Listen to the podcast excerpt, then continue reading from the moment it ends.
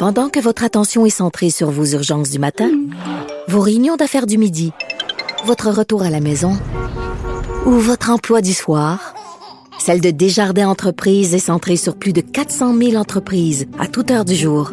Grâce à notre connaissance des secteurs d'activité et à notre accompagnement spécialisé, nous aidons les entrepreneurs à relever chaque défi pour qu'ils puissent rester centrés sur ce qui compte, le développement de leur entreprise.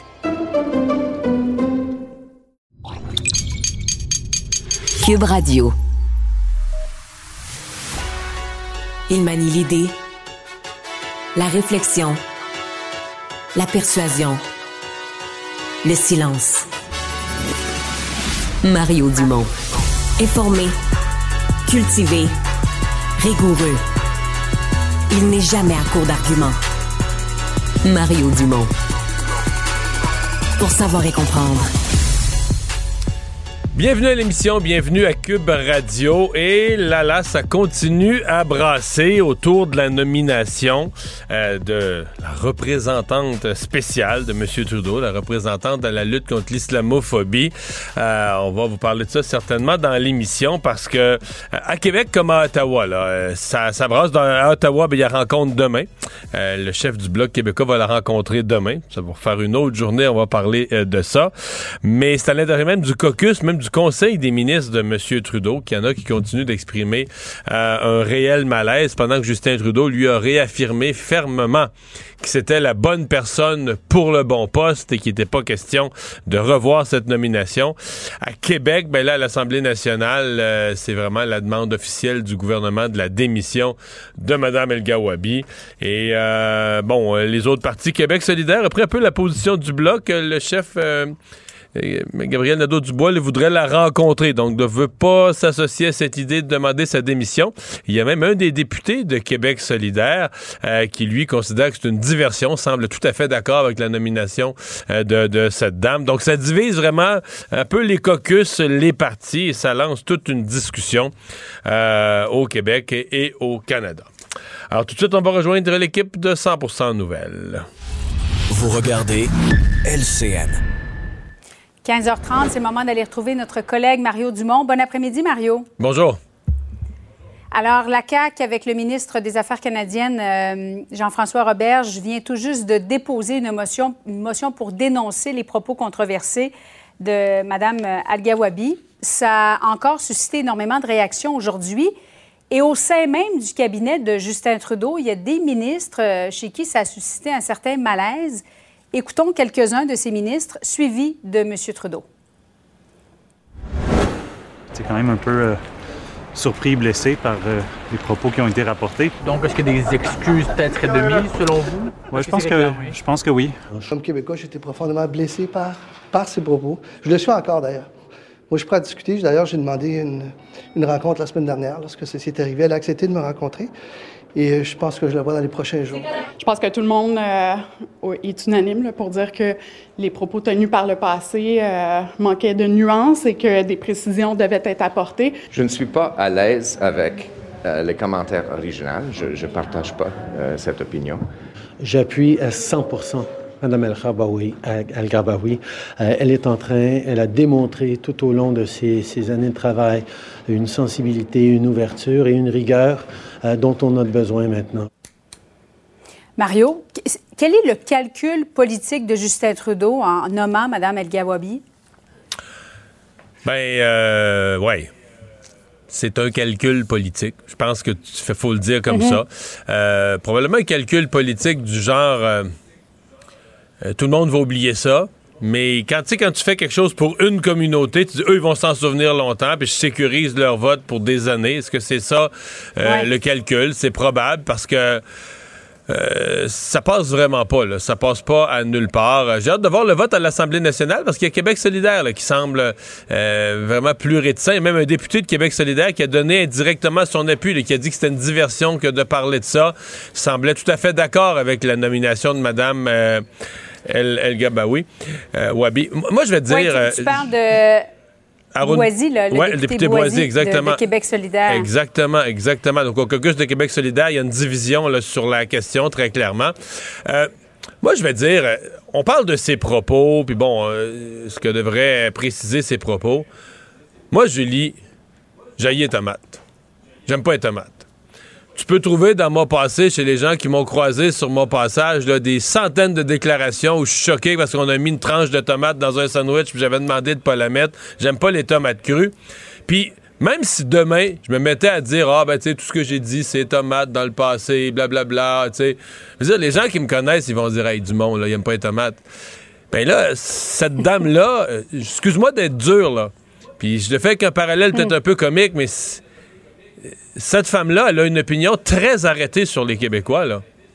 Fait que même si pour une job, demain matin, elle nous disait patati patata, patati patata, minute, mamoute, là. C'est des années là, à dire les Québécois francophones, c'est ceci, les Québécois francophones, c'est cela, laisser entendre qu'ils sont racistes. À même parler qu'on était un peuple qui était sur la pureté du sang, des affaires qui n'ont jamais été discutées au Québec. Puis elle a dit qu'elle pensait ça. Puis là, en trois, quatre jours après une nouvelle job, elle nous dirait un nouveau propos. Moi, les Québécois, j'aime, j'aime assez. Puis là, on va croire ça. Tu sais, il y a un mhm. problème, excusez-moi, il y a un problème plus gros, là. Il y a un problème, c'est des années d'une réflexion. C'est pas là, un soir qu'elle était. Tu sais, c'est pas un soir qu'elle avait euh, consommé, puis que là, sur son Twitter, elle a fait une connerie une fois, là. C'est des années d'une réflexion qui semble approfondie, puis où, à répétition, quand il est question de parler des Québécois, des Québécois francophones ou des Canadiens français, appelle ça comme tu veux, euh, revient avec ses idées. C'est assez. Quand M. Trudeau dit ah, c'est bien correct, c'est parfait, c'est la personne qu'il nous faut, aïe aïe. Pas pour rien là, que tout parti confondu, il y a un malaise. Ben, Québec solidaire devront s'expliquer. Bon, alors, ils se sont abstenus, euh, Mario, pour répondre à ta question. Évidemment, la motion a été adoptée. Il y en a 108 qui ont voté pour. Euh, aucun contre, et les 11 députés de Québec solidaire se sont abstenus de voter. Quelle lecture tu fais de ça? Ben, euh, je fais la lecture que, tu sais, euh, souviens-toi des débats. Québec solidaire, c'est un, parti indépendantiste. Non, non, mais c'est un parti euh, indépendantiste euh, woke fort, fort, fort, multiculturaliste fort, fort, fort, très, très, très trudeauiste de ce point de vue-là. Donc, euh, même pour une personne qui aura dit, je suis convaincu, écoute, Gabriel Nadeau-Dubois, c'est le plus habile de tous. Là. Il va dire que, ben là, lui, a demandé une rencontre. Il est pas pour voter une motion. Il est pas pour voter une motion alors qu'il a demandé une rencontre avant que la rencontre ait eu lieu, là.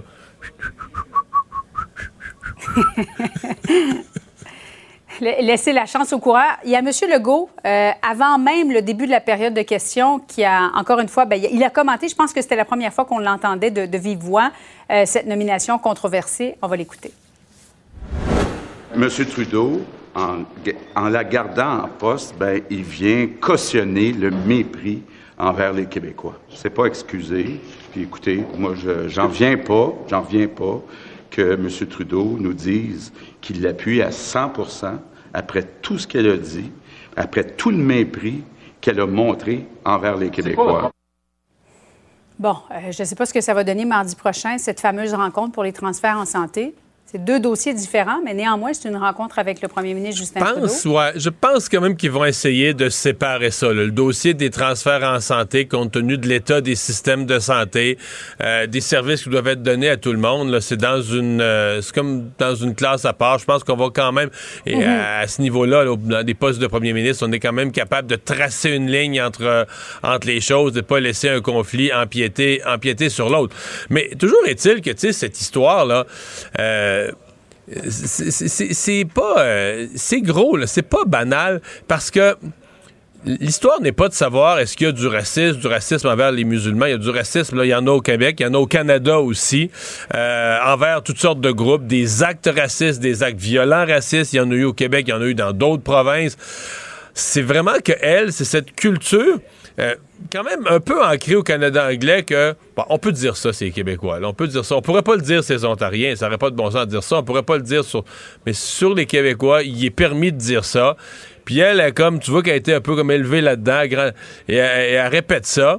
Et euh, bon, euh, c'est bon, jusqu'au jour où elle obtient un poste de haut niveau. Mais là, elle obtient un poste de haut niveau où elle devient la championne, la championne de l'inclusion. Faut inclure tout le monde, OK c'est que et c'est ça qui devient épuisant avec le Canada. C'est toujours tout le monde, toutes les minorités, sauf les Québécois francophones. ça, c'est.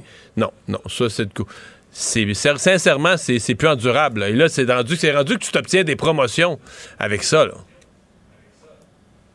Deux poids, deux mesures. C'était la rentrée parlementaire, Mario, à Québec. Et le départ du numéro 2 d'Hydro-Québec, Éric Filion, qui a retenu l'attention, Gabriel Nadeau-Dubois, qui a posé la question suivante au premier ministre. Ça fait deux démissions en trois semaines. Sophie Brochu, Éric Filion. En fait, ce que le premier ministre nous demande, c'est d'avoir aveuglément confiance en un ministre qui, lui, n'a plus la confiance d'Hydro-Québec. On a besoin d'une commission parlementaire d'urgence pour étudier le plan stratégique d'Hydro-Québec. Est-ce qu'on va entendre Sophie Brochu cet hiver en commission parlementaire? Oui ou non? Deuxième départ annoncé chez Hydro-Québec en l'espace de quelques semaines, Mario. Euh, est-ce que toi, tu voudrais l'entendre, ce plan stratégique 2022-2026, de même que Mme Brochu? C'est-à-dire que Gabriel Nadeau-Dubois pose une excellente question bien formulée. Sa proposition, sa suggestion, parce que d'entendre Sophie Brochu, elle s'en va, là. Fait on comprend que l'intérêt pour l'opposition de l'entendre, c'est, comme on dit, c'est de faire du trouble, c'est de mettre le gouvernement dans l'embarras. Il n'y a plus, plus d'utilité, pour la collectivité, il n'y a plus d'utilité à entendre Mme Brochu, à part que c'est pour l'entendre en conflit avec le gouvernement. Maintenant, sur le fond, tout le préambule de Gabriel Nadeau-Dubois, il a raison. Pour les Québécois, à ce moment-ci, c'est inquiétant, c'est pas rassurant. Euh, on nomme un super ministre à, l'énergie, puis tout à coup, la présidente d'Hydro-Québec s'en va. Puis là, le vice-président, puis pas un vice-président junior, peut-être un des premiers qu'on voyait comme un successeur potentiel. Marc, là, la rumeur veut qu'il s'en va pas dans une petite job, qu'il s'en va dans une autre grosse job dans le secteur privé, probablement encore plus payante que chez Hydro-Québec. Lui, c'est le. C'était ça, c'était le l'espèce de, de, collègue d'Éric Martel. Quand Éric Martel est arrivé de chez Bombardier, M. Filion est venu avec lui. Et donc, euh, c'est un qui avait été amené par Éric Martel, mais qui était resté dans l'organisation, qui était resté chez Hydro, et que certains entrevoyaient comme un potentiel successeur. Donc, c'est pas de voir deux personnes de la haute direction d'une organisation comme celle-là quitter en, l'espace de quelques semaines, ça dénote de l'instabilité, ça soulève des questions plus mhm. grandes. Est-ce qu'il y a un vrai malaise, un gros malaise à l'intérieur de la boîte? Et euh, oui, oui, ça interpelle, euh, ça interpelle le gouvernement qui va devoir rassurer les Québécois. Alors que Québec qui veut décarboner le, le Québec, évidemment, et mettre de l'avant des projets importants pour, euh, ah ben, Il y a des orientations euh, qui sont bonnes. Dans les orientations que le gouvernement a pour Hydro-Québec, il y a des bonnes orientations. C'est juste que pour l'instant, ce qu'on voit, c'est que la direction d'Hydro-Québec euh, quitte le navire. Mm-hmm. Oui, tout à fait. Première journée pour Paul Saint-Pierre Plamondon. Il devient le premier député à siéger au Salon Bleu sans avoir prêté serment au roi. Il a travaillé très, très fort, lui et son équipe, pour obtenir cette place à l'Assemblée nationale. Absolument, absolument. ils ont fait l'histoire. Bon, euh, ce que tu sais, dans le fond, là, une fois commencé les travaux, euh, ça change pas grand-chose. Il a posé la même mhm. question, il a fait le même travail parlementaire. Mais oui, pour dire qu'il a marqué l'histoire en devenant le premier député, euh, parce que lui est le premier, les deux autres ont prêté serment plusieurs fois et ont siégé. sais, Pascal Bérubé depuis 2007, là. Mais lui devient vraiment le premier député qui n'a jamais prêté serment au roi et donc qui fait son entrée à l'Assemblée nationale en n'ayant que prêté euh, au peuple. Tu sais que le défi, là, euh, il s'est beaucoup mm. maintenu dans l'actualité avec ça. Puis après les fêtes, il y a eu l'histoire de la controverse au CF Montréal qui a ramené une vague de visibilité. Mais le défi pour le PQ, ça va être de garder ce genre de visibilité-là, mais dans le quotidien, avec les travaux, avec des bons dossiers, avec des bonnes propositions, à trois. Euh, je dis pas que c'est pas faisable, je dis pas que c'est impossible, tu sais. non, mais ils ont tellement de porte-parole, Mario. ouais, ils ont tous leurs autres porte-parole non élus, mais là, euh, ouais. ils sont pas encore invités dans nos émissions, je pense. Hein. C'est des gens qui sont pas élus, moins connus. Euh, je veux dire, euh, je suis pas certain. Je pense qu'ils vont pouvoir porter la parole peut-être dans les régions, les donner des conférences puis tout ça. Mm-hmm. Mais tu sais, des gens non élus, je pense pas qu'ils vont faire la une. sincèrement, je pense que ça va être les trois. Ça va rester aux trois élus, quand même eux qui sont connus puis qui ont de l'expérience. Ça va rester autour d'eux la, la visibilité médiatique, la capacité de parler aux Québécois. Mario, merci beaucoup. Au revoir. Savoir et comprendre l'actualité. Alexandre Morand-Villouellette. Alors Alexandre, euh, oui, euh, grosse euh, journée aujourd'hui en actualité.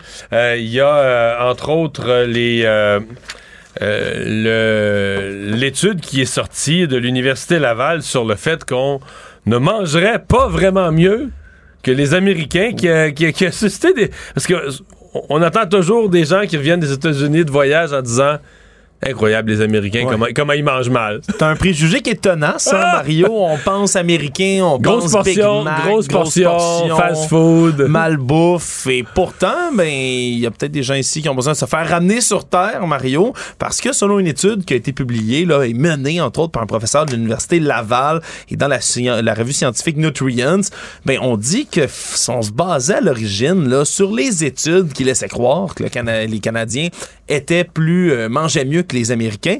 C'est des études qui se basaient sur les recommandations du guide alimentaire canadien comme indice de qualité.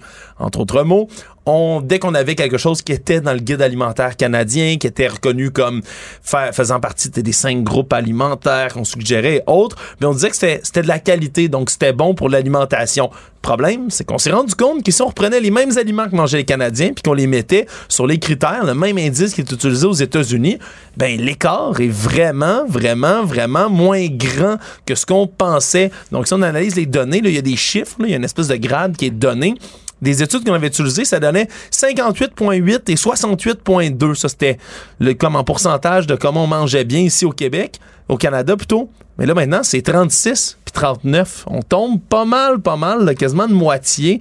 Donc, on se rapproche beaucoup des États-Unis. Finalement, on comprend que ben, on mange, nous aussi, pas mal de malbouffe, même peut-être autant qu'aux États-Unis, Mario. C'est spécial quand même. Ça m'étonne quand même. Ouais, mais c'est sûr qu'on... C'est-à-dire que euh, je ris de ça, l'étude puis du préjugé, mais je, veux dire, je me promène quand même aux États-Unis et j'avais quand même la nette impression que c'était vrai, là. Oui, ben c'est sûr qu'on n'a peut-être pas l'omniprésence des, des annonces constantes de fast-food, le même nombre de là, bannières. la- je sais pas, la moyenne malbouffe, là, tu sais, la quantité de liqueur, euh, les portions. euh, tu sais, on va dans les restaurants aux États-Unis, il y a toujours des affaires qui nous étonnent.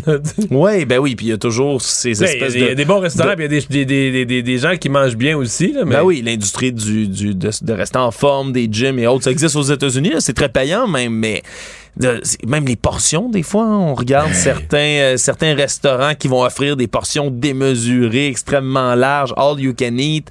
C'est sûr, c'est spécial, mais quand même, c'est qu'après ça, faut comprendre qu'est-ce qui constitue de la nourriture qui va être bonne pour nous, qui est bonne pour la santé. Sais, on parle de fruits, de légumes, de grains entiers, des noix, légumineuses, acides gras oméga 3 par exemple et autres. Ça, c'est bon.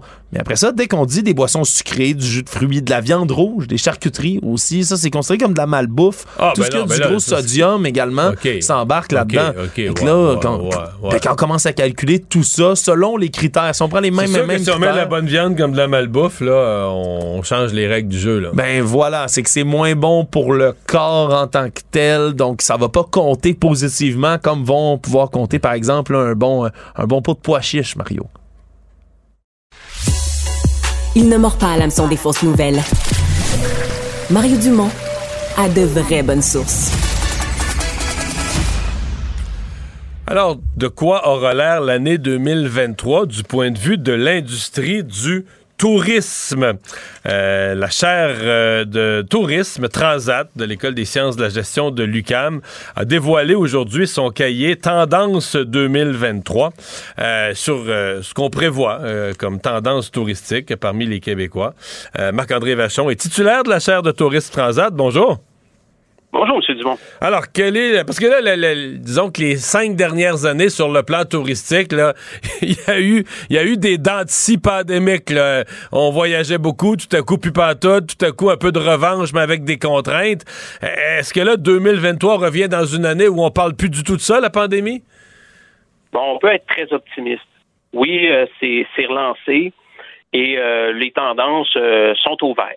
On peut être, euh, si- bien sûr toutes les toutes choses étant égales par ailleurs et si le- les, les paramètres tiennent, euh, les gens ont beaucoup d'intérêt à voyager et ça on le sent.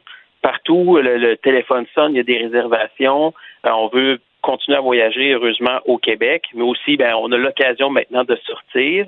Alors, nos destinations québécoises ont un peu plus de concurrence qu'il y a de- qu'il y a deux ans, par exemple, mais on le sent très, très fort, cet intérêt de voyager. Dans votre rapport, il y a un mot qui était relativement nouveau pour moi, j'avoue, l'hybridation. Qu'est-ce donc? Oui, en fait, l'hybridation, c'est une, une fusion de deux éléments, et ça, on le voit, c'est une tendance très forte. Notamment, vous savez, M. Dumont, dans nos vies, on veut être performant. On veut profiter de notre temps au maximum. Et là, on voit que le télétravail permet de joindre l'agréable à l'utile. Alors, on va profiter notamment de déplacements d'affaires pour ajouter de l'agrément. Et là, parce qu'on est en le télétravail est une option pour plusieurs d'entre nous, ben on va allonger d'une journée, de deux journées la fin de semaine, grâce à, à cette flexibilité qui est nouvelle. Alors, ça permet l'hybridation du travail et de l'agrément qui est très forte. Et ça, c'est pas seulement au Québec, c'est partout dans le monde où il y a une progression. Mais, a même, est-ce que là, vous parlez de quelque chose, j'en ai dans à mon environnement immédiat, mais des gens aussi qui seraient allés passer euh, un petit séjour dans le sud, puis qui doublent la longueur, mais en disant, ben, la deuxième semaine, ou l'inverse, la première semaine, euh, je vais travailler, là. Mais je vais travailler en télétravail, on se comprend. on, se, on se comprend très bien. D'ailleurs, M. Dubois, on a, on a sondé les voyageurs québécois et euh, je ne sais pas si votre ami faisait partie de l'échantillon, mais c'est 3% des voyageurs qui auraient travaillé dans un tout inclus l'année dernière. Personnellement, je suis d'accord, je pense que je serais pas capable de le faire, mais des fois, euh, si c'est Ben, parce que ça dépend, ouais, aller et devoir travailler, ben peut-être que c'est Parce qu'il bon y a deux façons de le voir. Si vous travaillez dans un tout inclus parce que vous avez une semaine dans votre tout inclus, puis vous gâchez trois journées dans votre semaine en travaillant, ça, c'est un moins.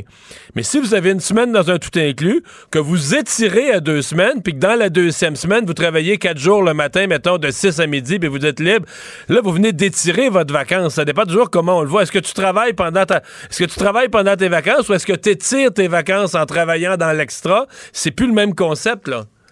Eh, Exactement. Puis je pense que vous illustrez très bien la création nette d'occasions euh, grâce à, la, à la pandémie. C'est quand même un, leg positif d'avo- d'avoir des, des séjours qui ont été créés grâce à cette flexibilité maintenant qui est disponible.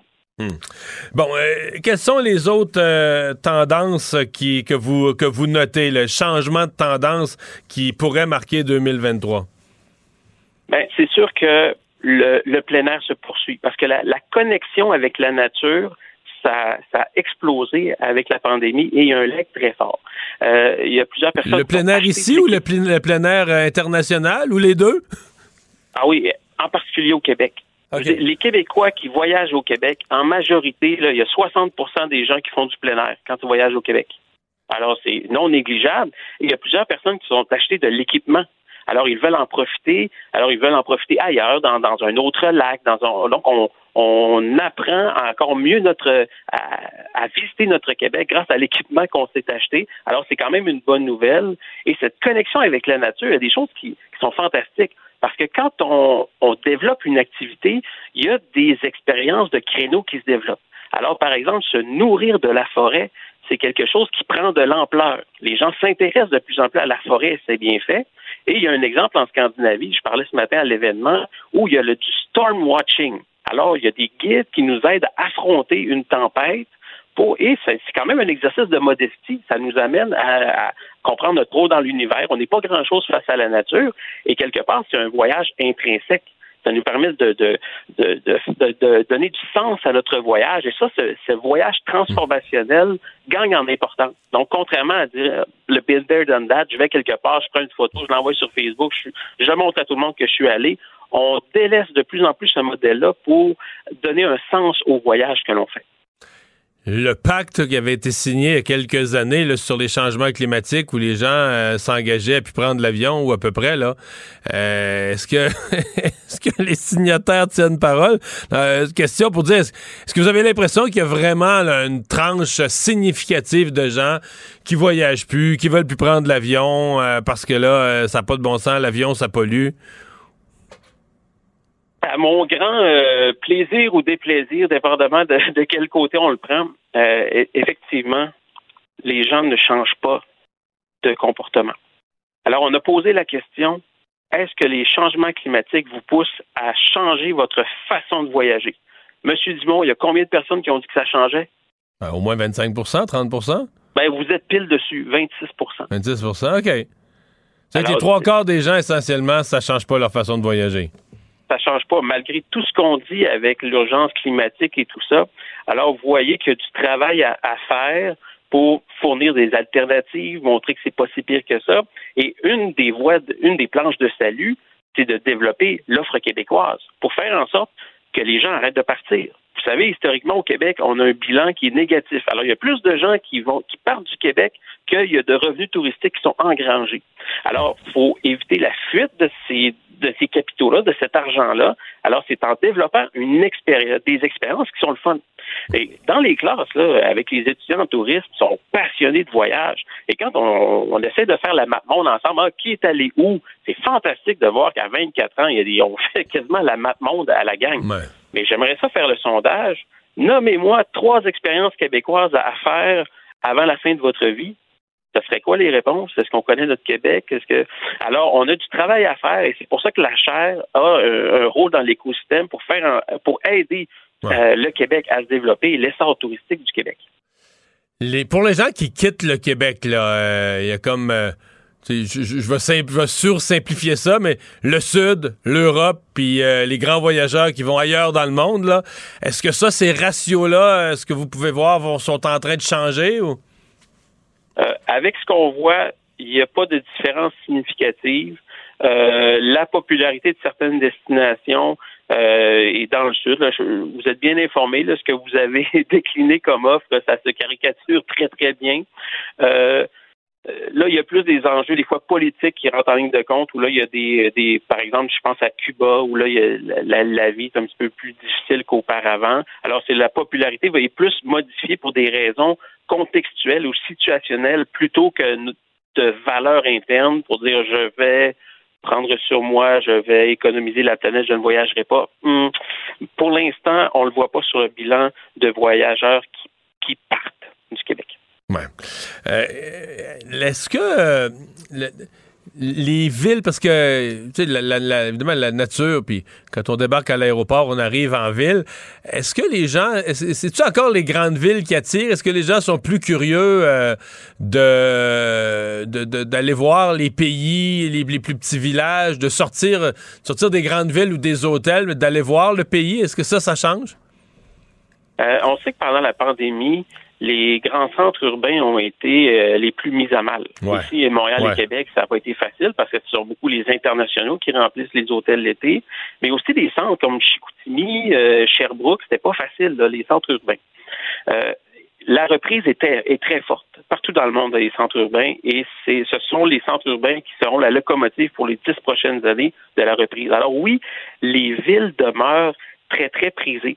Et c'est quand même une bonne nouvelle parce que c'est séduisant de dire on a un petit village hors des sentiers battus, mais dans un esprit de tourisme durable, euh, quelque part, il faut arrêter de découvrir des nouveaux endroits puis de les défricher parce que là, à ce moment-là, on répartit les flux touristiques dans de nouveaux écosystèmes qui sont pas bâtis pour accueillir. Et là, en pensant faire le bien, on, ré- on, cause encore plus de dommages. Alors aujourd'hui, on parle de développement conscient. Il ne faut pas arrêter nécessairement le développement parce que le tourisme amène euh, des, revenus importants pour plusieurs économies, pour plusieurs collectivités. Le tourisme est, très, très important. Alors, il ne faut pas arrêter le développement, mais il faut donner le temps à ce développement de, se faire de façon consciente et notamment en, intégrant les résidents dans cette réflexion.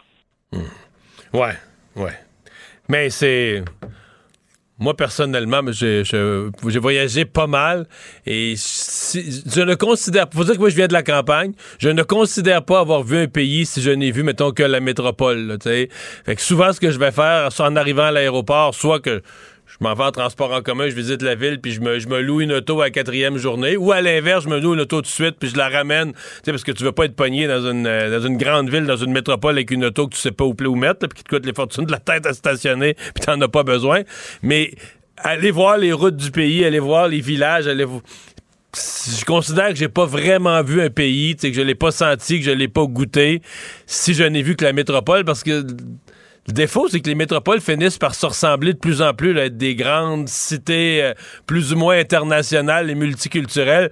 Et euh, le- le- le- le- le- la culture des pays, euh, la, la- la façon d'être vraiment caractéristique, tu l'as plus en dehors des métropoles maintenant. Ben, je suis d'accord avec vous. Et c'est pour ça que on, ad nauseam, en, en tourisme, on parle d'authenticité depuis des années.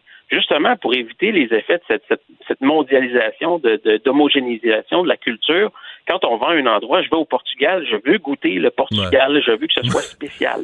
Et c'est pour ça que la, ville, on ne veut pas emprisonner les gens dans les villes, mais les villes, on veut les utiliser comme des portes d'entrée et des des plateformes de répartition des gens. C'est-à-dire que vous arrivez à Montréal, ici, on a deux principales portes d'entrée, mais on a une troisième aussi qui est Gatineau, où on va chercher beaucoup de ah personnes de, l'Ontario qui transitent. Alors, ils transitent, les, les étrangers transitent par certaines portes d'entrée et on a un travail à faire de, marketing, de commercialisation, de promotion pour faire connaître ces routes-là que, vous parlez, M. Dumont, et pourquoi aller en Gaspésie, pourquoi aller, euh, tiens donc, sur le Bas-Saint-Laurent, pour prendre un exemple euh, utile, pourquoi ne pas se déplacer dans ces endroits-là? Ben, il faut fournir l'information. Sinon, les gens connaissent d'emblée les grandes villes. Eh bien, on a, je suis d'accord avec vous, on a un travail à faire pour faire connaître ces autres produits hors blockbuster. Et je pense qu'on est en bonne posture pour le faire. Merci beaucoup d'avoir été là. Au revoir. Au revoir, M. Dumont. Banque Nationale est fière de vous offrir ce commentaire économique. Propulsez votre entreprise avec les solutions bancaires et les conseils d'experts en PME. Avec la Banque Nationale, vous êtes en affaires. Visitez bnc.ca oblique entreprise. Économie, finance, affaires, entrepreneuriat. Francis Gosselin. Bonjour Francis. Salut Mario. Alors, un autre départ euh, chez Hydro-Québec. Évidemment, c'est plus la PDG, il y en a juste une, là, mais c'est euh, le vice-président, euh, on pourrait dire le vice-président principal. Hein? Oui, oui. Euh, plusieurs évoquent que M. Filion euh, est le numéro 2 d'Hydro-Québec essentiellement. donc, euh, c'est, pas un petit morceau là, qui quitte l'entreprise. bon, on peut tergiverser sur les motifs qui l'emmènent à quitter là, quelques jours après, après l'annonce de Mme Brochu qui a annoncé son départ d'Hydro-Québec le 11 avril prochain. Ceci dit, il faut dire que M. Filion est là depuis sept ans. Tu sais, dans les carrières de haut dirigeants, Mario, tu sais, ça passe un petit peu par des cycles souvent. Il y a des qu'il y a des rumeurs qui seraient pas sur, euh, euh. seraient pas sur l'aide sociale la semaine prochaine, qu'il y aurait d'autres choses, mettons. ben, il y a deux choses, je pense. Puis tu sais, je veux pas, euh, je veux pas non plus trop spéculer, Mario, mais je, crois que M. Fillon, en tout cas entre nous, des gens de, cette, de, ce calibre-là, auraient pu légitimement aspirer à prendre la présidence d'Hydro-Québec. Puis de manière assez évidente, je pense qu'il n'était pas euh, comment dire, sa candidature allait pas être retenue. Donc peut-être que ça l'a incité là, suite à. Il y a plusieurs choses qui se disent, qui se discutent dans des, derrière les portes closes là, depuis quelques semaines, certainement. Et donc je pense que M. Filion, face à cette, euh, cette éventualité de ne pas être le prochain président, a peut-être effectivement euh, cherché ailleurs, comme on dit. Puis au terme de sept ans, peut-être n'avait pas envie de se taper un nouveau PDG avec des nouveaux plans de transformation, tu sais, tout ce que ça implique, l'arrivée d'un nouveau dirigeant, et donc a préféré peut-être prendre la tête de notre organisation ou euh, une vice-présidence dans une organisation plus euh, plus grande. Mais lui, il vient de chez, lui, c'était le, le body Eric Martel, il vient de chez Bombardier. De, chez Bombardier. C'est ça, il était arrivé avec, quand Eric Martel est arrivé président d'Hydro-Québec, il avait suivi pas longtemps après, mais euh, je te fais un parallèle euh, de, marché boursier. L'ensemble des contribuables québécois, des citoyens québécois, qui sont les actionnaires d'Hydro-Québec, ont peut-être raison quand même de pas aimer ça et d'être nerveux. Si c'était une entreprise cotée en bourse, euh, dont le président, la présidente démissionnait, puis le vice-président principal trois semaines après, les actions baisseraient parce que ce serait vu comme de l'instabilité inquiétante. Donc, je me mets dans la peau des actionnaires. Je crois que c'est pas la bourse, mais les actionnaires que nous sommes tous, on a quand même raison de se retourner vers Pierre Fitzgibbon, François Legault, puis de dire, euh, c'est quoi qui se passe là?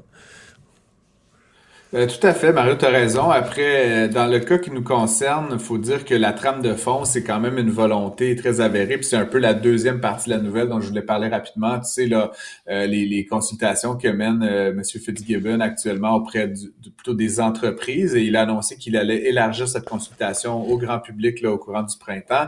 mais tu sais, on n'est pas dans une situation d'une entreprise qui est en difficulté. On n'est pas devant des gens qui quittent là, en raison, tu sais, comme on a parlé d'Azure Power là, ces dernières semaines, de malversation comptable ou d'incertitude.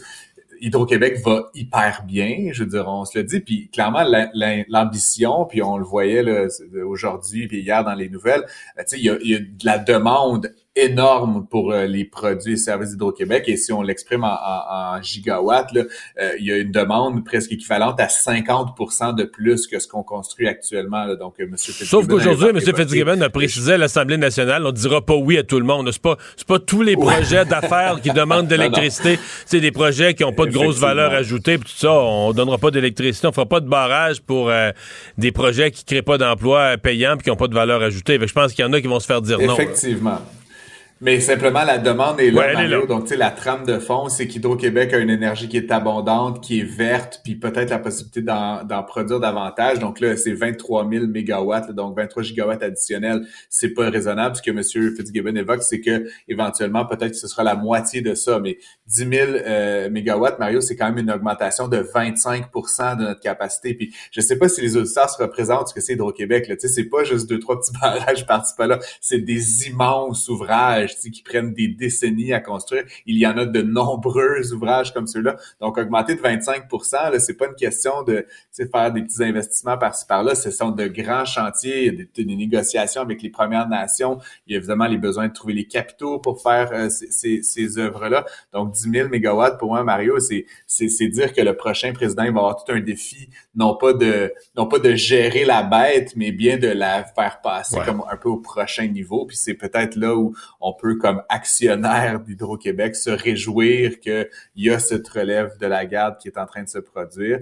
Euh, faudra voir c'est quoi les obstacles là. Ce sera pas nécessairement euh, une marche dans le parc, mais euh, qui vont qui vont euh, être sur le chemin d'Hydro-Québec. Mais en tout cas, il y a cette volonté là affirmée. Puis il y a un alignement là avec bon Monsieur Legault, Monsieur Fitzgibbon et éventuellement la nouvelle personne à la présidence qui va permettre assurément d'accélérer le développement.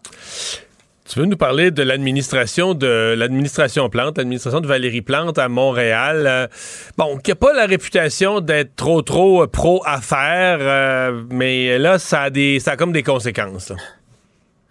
Ben, c'est un sujet que je connais bien, Mario, pour avoir beaucoup euh, travaillé sur les dossiers de réglementation autour de l'immobilier à Montréal spécifiquement. Tu, sais que l'immobilier, l'économie de l'immobilier, c'est un de mes sujets de prédilection. Euh, et puis ça, ça s'incarne aujourd'hui dans un dossier très spécifique qui est le projet Blue Bonnets, là, qui est l'ancien hippodrome de Montréal. C'est un immense terrain là, qui est essentiellement qui ne sert plus à rien, euh, assez central sur l'île de Montréal. Euh, on parle de 43 hectares, donc 4,6 millions de pieds carrés. Euh, c'est à proximité des transports, de l'autoroute des Carrés. Bref, la ville, depuis plusieurs années, met énormément de bâtons dans les roues des promoteurs des développeurs immobiliers. il y a même plusieurs développeurs qui maintenant souhaitent plus construire à Montréal tellement c'est rendu compliqué. Ils s'en vont plutôt vers les, les, les, les, périphéries. Avec le REM aussi, comme tu le sais, il y a comme tout un boom, notamment sur la rive sud actuellement.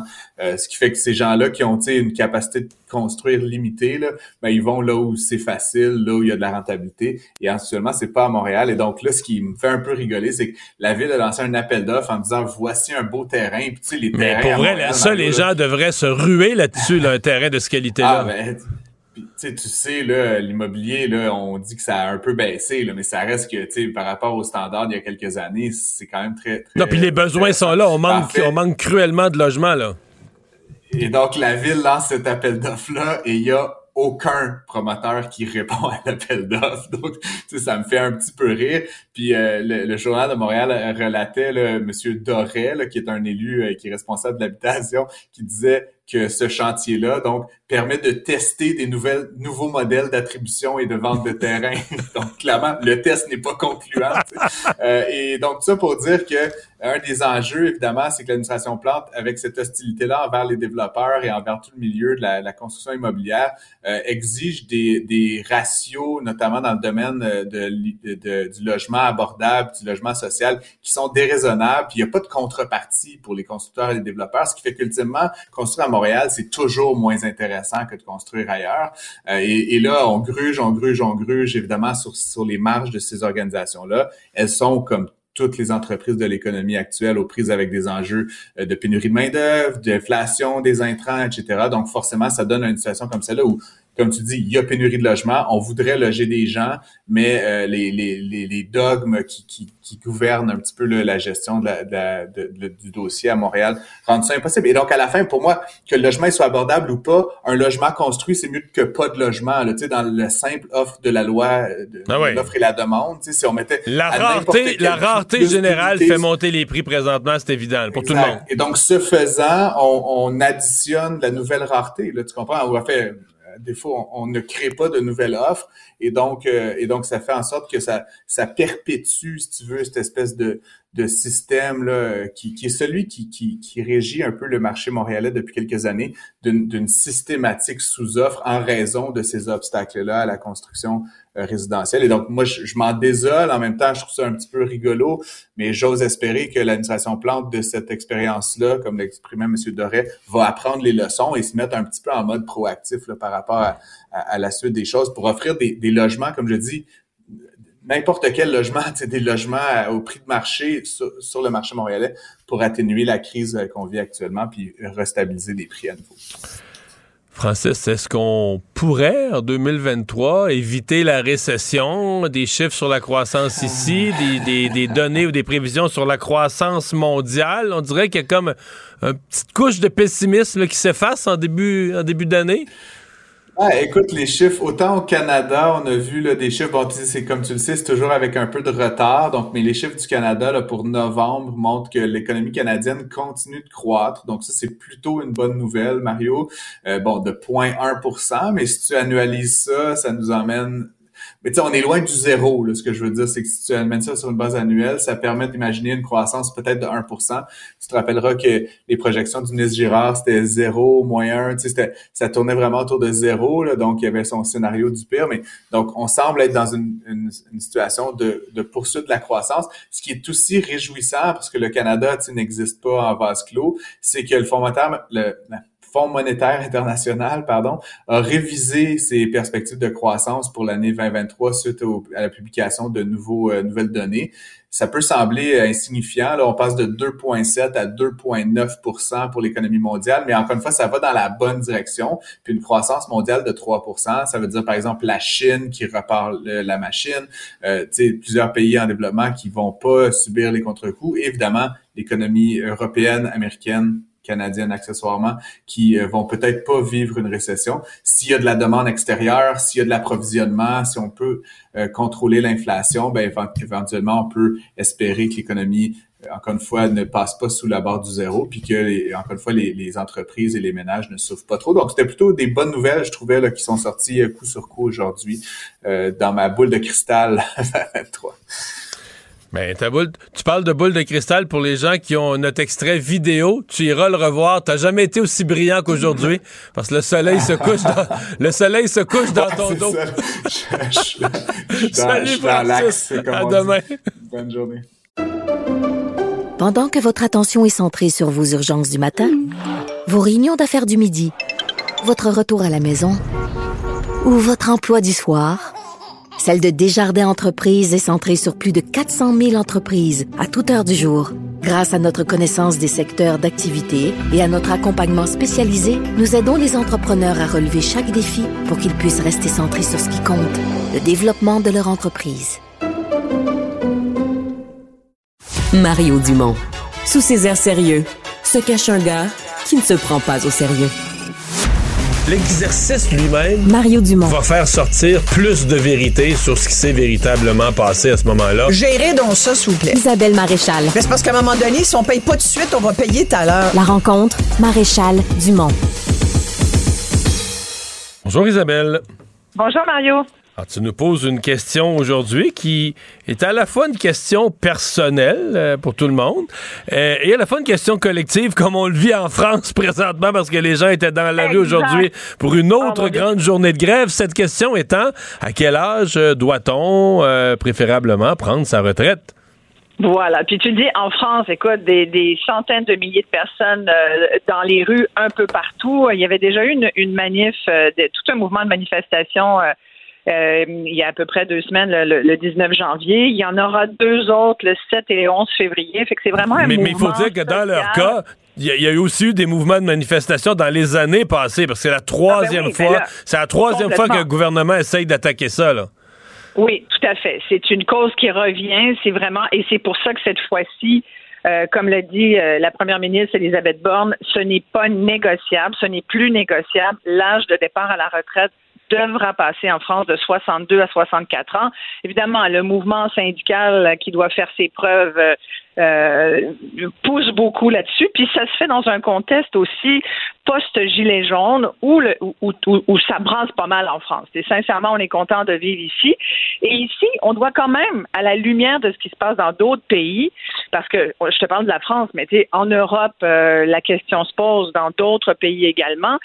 C'est- aussi, c'est montre de la grande vulnéra- vulnérabilité euh, de l'Europe et de de l'Occident par rapport à l'inflation, par rapport à la guerre en Ukraine. Tout ça, ça touche beaucoup les démunis, les gens qui travaillent, les ouvriers.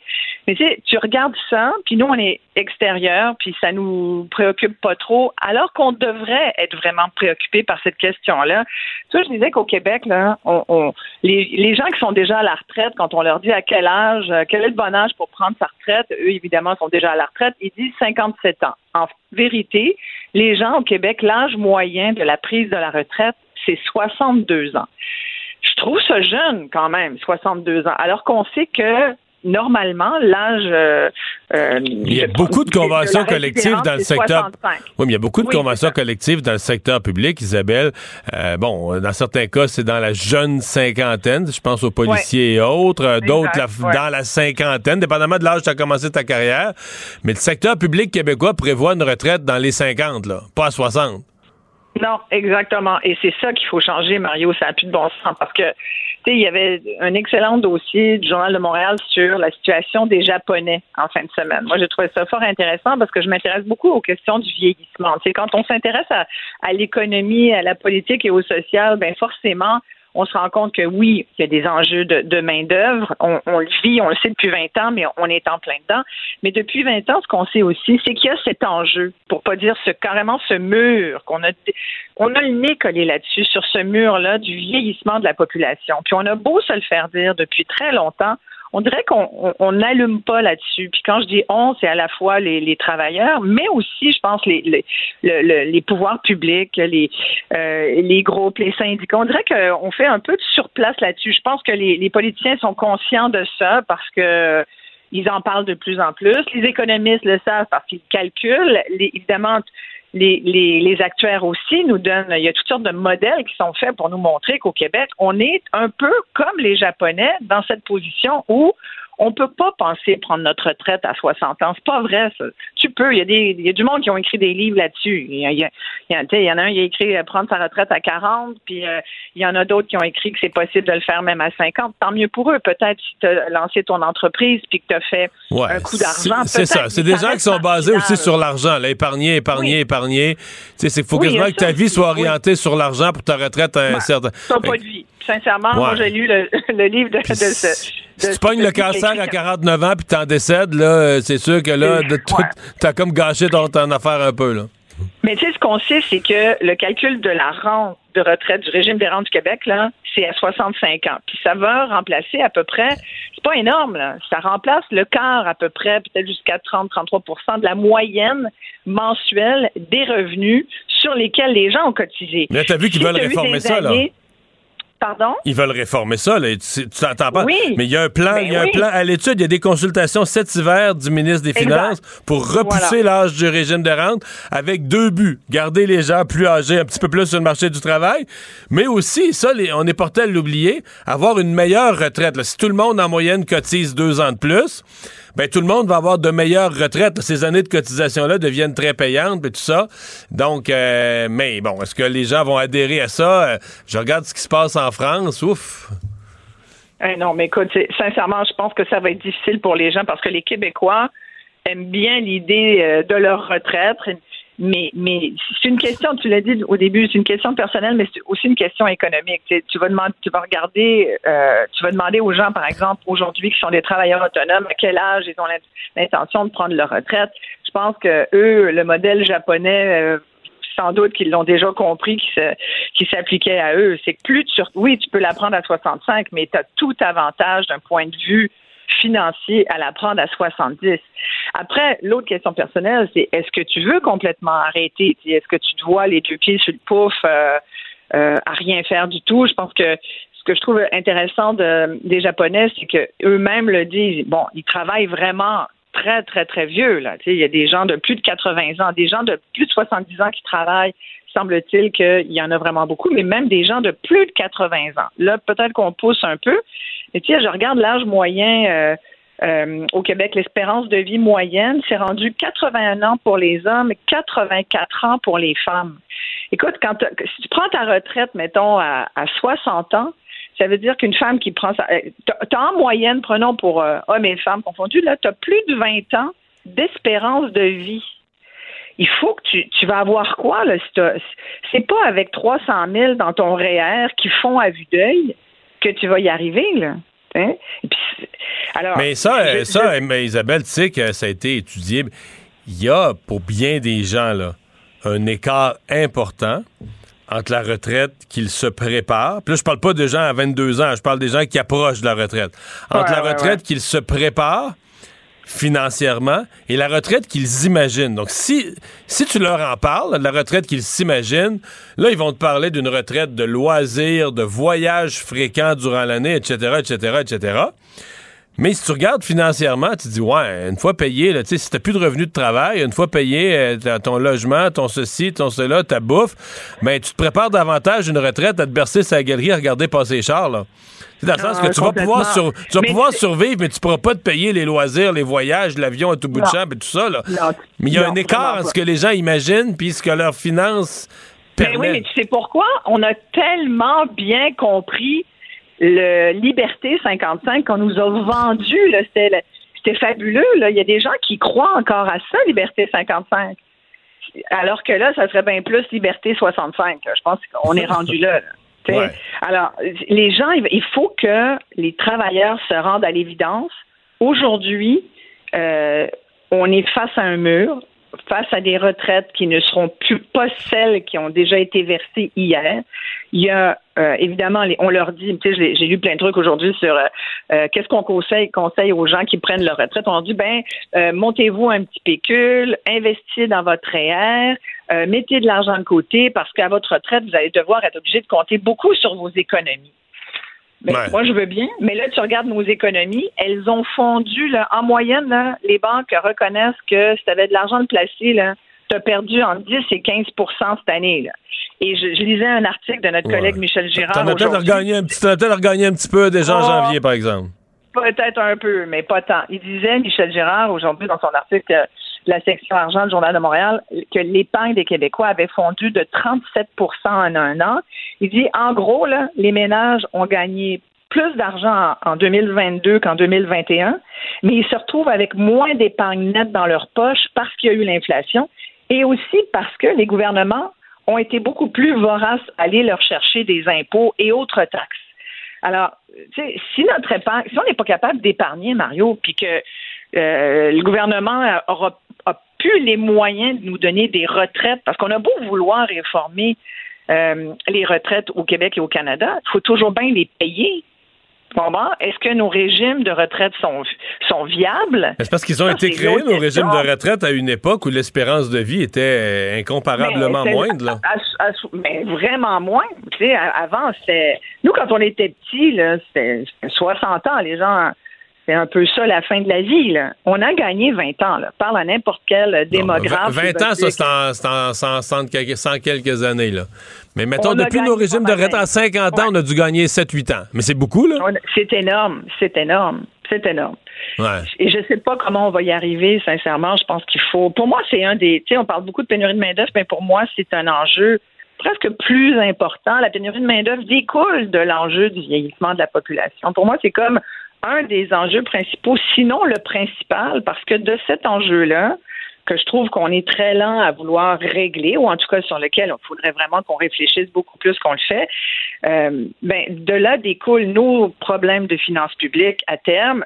On parle beaucoup de santé, mais c'est sûr que les années les plus coûteuses pour le ministère de la Santé, pour le gouvernement, c'est les années où les gens vont à l'hôpital, euh, demande, tu sais, moi, jusqu'à maintenant, moi, sincèrement, je coûte pas cher au gouvernement. Mais ça se peut qu'un jour, ça change. Ça se peut que ça change. Hey, Isabelle, je viens de faire l'exercice. La Régie des, Oui, rentes, ben, du, la Régie des ouais. rentes du Québec a été créée au début des années 60. L'espérance de vie au Ouais. Canada, à ce moment-là, était de 71 ans et maintenant 83.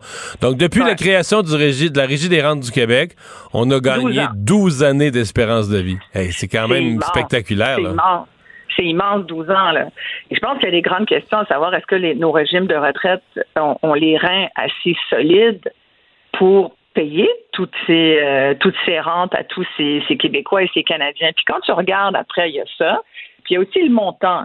Comme tu disais, euh, c'est pas, euh, tu t'en vas pas en voyage, en croisière autour du monde à boire du champagne. Tu vas pas passer ta vie à faire du ski puis à boire des grands crus. Là. Il va falloir être très. C'est un mode de vie frugal qu'il va falloir développer. À moins de, Ouais. à moins de vouloir continuer à dire ben l'important je pense dans la vie là c'est qu'il faut toujours qu'il y ait du cash flow moi Ouais, ça, c'est ça. mes amis me connaissent là-dessus. Moi, j'ai toujours go liquid. Il faut que tu aies de la liquidité. La journée où tu n'as plus de cash flow, tu as un méchant problème parce que là, il faut que tu ailles en emprunter à quelqu'un qui va te passer de l'argent à des tarifs que tu ne veux pas payer. Et que tu, des fois, tu peux même plus payer. Regarde les banques aujourd'hui. Les banques sont moins prêteuses qu'elles ne l'étaient. Donc, les gens vont se retrouver, à un moment donné, avec des gros, gros, gros problèmes. Moi, je pense qu'il va y avoir plus de gens qui vont avoir besoin d'être aidés. Plus on sait qu'il n'y a pas de logement social. Qui on en parle encore ces jours-ci. Manque de logements sociaux.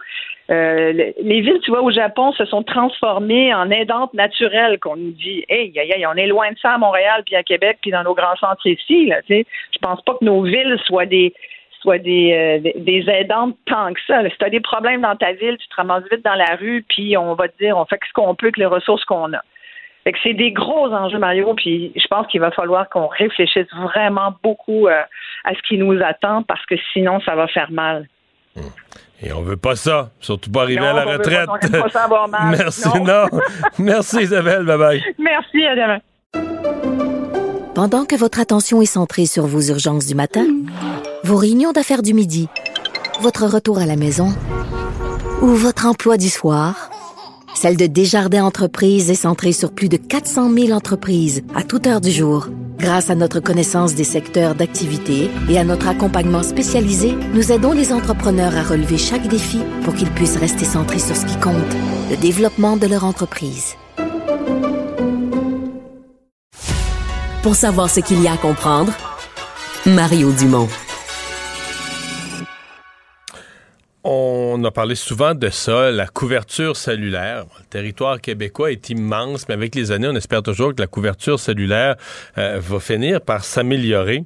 Alors, il y a eu un accident de voiture euh, dans la région du Saguenay, la route 172 pour les gens qui la connaissent, à l'est de la rivière Saguenay, entre Chicoutimi et Sacré-Cœur. Et euh, quatre jeunes filles, donc, qui se sont retrouvées dans le véhicule, ont réussi à sortir par une fenêtre. Le problème, c'est qu'elle ne pouvait pas euh, appeler le 911. Il n'y avait même pas de cellule, même pas de, réseau cellulaire pour le 911. Euh, et donc, elles ont dû marcher une vingtaine de kilomètres, ce qui amène euh, ces jeunes filles et leurs proches à dénoncer à nouveau euh, la situation dans plusieurs régions du Québec de, couverture déficiente. On va parler avec Mireille Pinot. Pinot, elle la maman de Juliette Bouchard, une des jeunes filles qui était dans le véhicule. Bonjour, Madame Pinot. Bonjour. Bon, euh, et comment vont tout le monde là, à ce moment-ci? Euh, tout le monde va bien. Je vais juste rectifier un petit peu là, dans votre introduction. Là. Elles n'ont pas marché 20 kilomètres. Là. Elles auraient été incapables. Elles étaient trempées et gelées. Là. Il y a une voiture qui a arrêté là, euh, pour euh, les, donc. les embarquer. Là. Oui. Donc, ils ont fait 20 km, OK, on finit par pouvoir trouver une voiture et c'est 20 km plus loin qu'on a pu appeler les, les secours. Exactement. OK. Euh, c'est- un phénomène connu, c'est une chose connue, ça, ces zones-là de ces zones de découverture cellulaire dans votre coin? Euh, oui, cette route-là, euh, tout le monde le sait. Je vous dirais que c'est un stress, euh, le, le stress du vendredi et du dimanche pour bien des parents de la région, alors que nos étudiants prennent cette route-là. Donc, oui, tout le monde le sait, puis tout le monde a une crainte à chaque fois. Parce que pourquoi c'est des jeunes filles quoi, de la, de la Côte-Nord, de la Haute-Côte-Nord qui montent étudier à Chicoutimi? Oui, c'est ça. Plusieurs euh, jeunes euh, du secteur ici euh, étudient, donc le week-end, ils reviennent chez leurs parents. Puis c'est une route aussi qu'on les femmes empruntent pour aller accoucher à Chicoutimi, les femmes du secteur ici. les rendez-vous médicaux des aînés, c'est quand même fréquenté beaucoup par les gens de la région. Hein. Ouais. Et là, dans ce cas-ci, donc, parce qu'il me semble que le 9 à 1, dans certains cas, même des zones où on peut pas avoir de conversation, on peut faire le 9 à 1, mais là, il n'y a, rien du tout. Même le 9 à 1 fonctionne pas. Exactement. Puis plusieurs personnes nous ont dit ça. Non, non, il y a toujours un moyen. Euh, appuie cinq fois sur le piton, pirouette, cacahuète. Non? Puis euh, nous, on a refait le test euh, aujourd'hui avec le directeur de la sécurité, puis le central aujourd'hui avec mon mari qui s'est rendu sur place. Puis vraiment aucun, aucun moyen d'avoir ni le 911, aucun point GPS ont été envoyés au central non plus pour localiser. Il n'y a aucun, aucun signal. Sur plusieurs kilomètres. Oui, environ euh, un peu plus que 40 km. Oh mon Dieu, OK. D'abord, elles étaient en plein milieu de en plein milieu du, mauvais secteur lorsqu'elles ont fait la sortie de route, là. Exactement. C'était pendant quoi les neiges de la, fin de semaine des derniers jours? Oui, samedi après-midi, mais euh, euh, c'est une petite plaque de glace là que tu sais, même sans les conditions météorologiques, là, c'est des accidents qui peuvent arriver. Là. Mm-hmm. Mm-hmm. Qu'est-ce que vous demandez à ce moment-ci? Ben, moi, je, je déplore qu'en 2023, c'est inconcevable puis euh, moi, je peux pas croire qu'il va falloir attendre vraiment une tragédie avant d'agir parce qu'elles ont été très, très chanceuses. Vous savez que si la voiture n'était pas retombée sur ses roues, elles étaient elles seraient restées coincées dans le véhicule, puis il était impossible de voir le véhicule du bord du chemin. Donc les voitures, là, ils circulaient, puis personne ne se serait jamais arrêté pour les venir en aide. Donc la situation aurait pu finir tragique, non pas à cause de l'accident en tant que tel, mais à cause du manque de réseau cellulaire. Donc je peux pas croire qu'en 2023, on n'est pas capable de relier euh, la Côte-Nord puis le Saguenay par réseau cellulaire. Là, ça n'a aucun sens. Hmm. Est-ce que vous avez l'intention d'interpeller, parce que bon, je pense que c'est plus un dossier euh, fédéral quand on parle de la couverture comme telle. Est-ce que vous avez l'intention d'interpeller des députés du coin? Oui, c'est sûr. J'ai déjà discuté avec euh, mon maire cet après-midi qui va ramener euh, le sujet sur la table de notre MRC euh, dès cette semaine. Puis oui, j'ai l'intention d'essayer qu'on puisse discuter avec nos députés. Je sais qu'ils sont déjà au courant parce que c'est quand même un problème fréquent sur la côte nord avec la route 138. Là, mais là, je pense que ça, fait plusieurs fois que des accidents comme ça arrivent. Faut pas attendre une tragédie là, avant d'agir. Madame Pinault, merci beaucoup. Bonne chance. Merci à vous. Au revoir. Pendant que votre attention est centrée sur vos urgences du matin, vos réunions d'affaires du midi, votre retour à la maison ou votre emploi du soir, celle de Desjardins Entreprises est centrée sur plus de 400 000 entreprises à toute heure du jour. Grâce à notre connaissance des secteurs d'activité et à notre accompagnement spécialisé, nous aidons les entrepreneurs à relever chaque défi pour qu'ils puissent rester centrés sur ce qui compte, le développement de leur entreprise.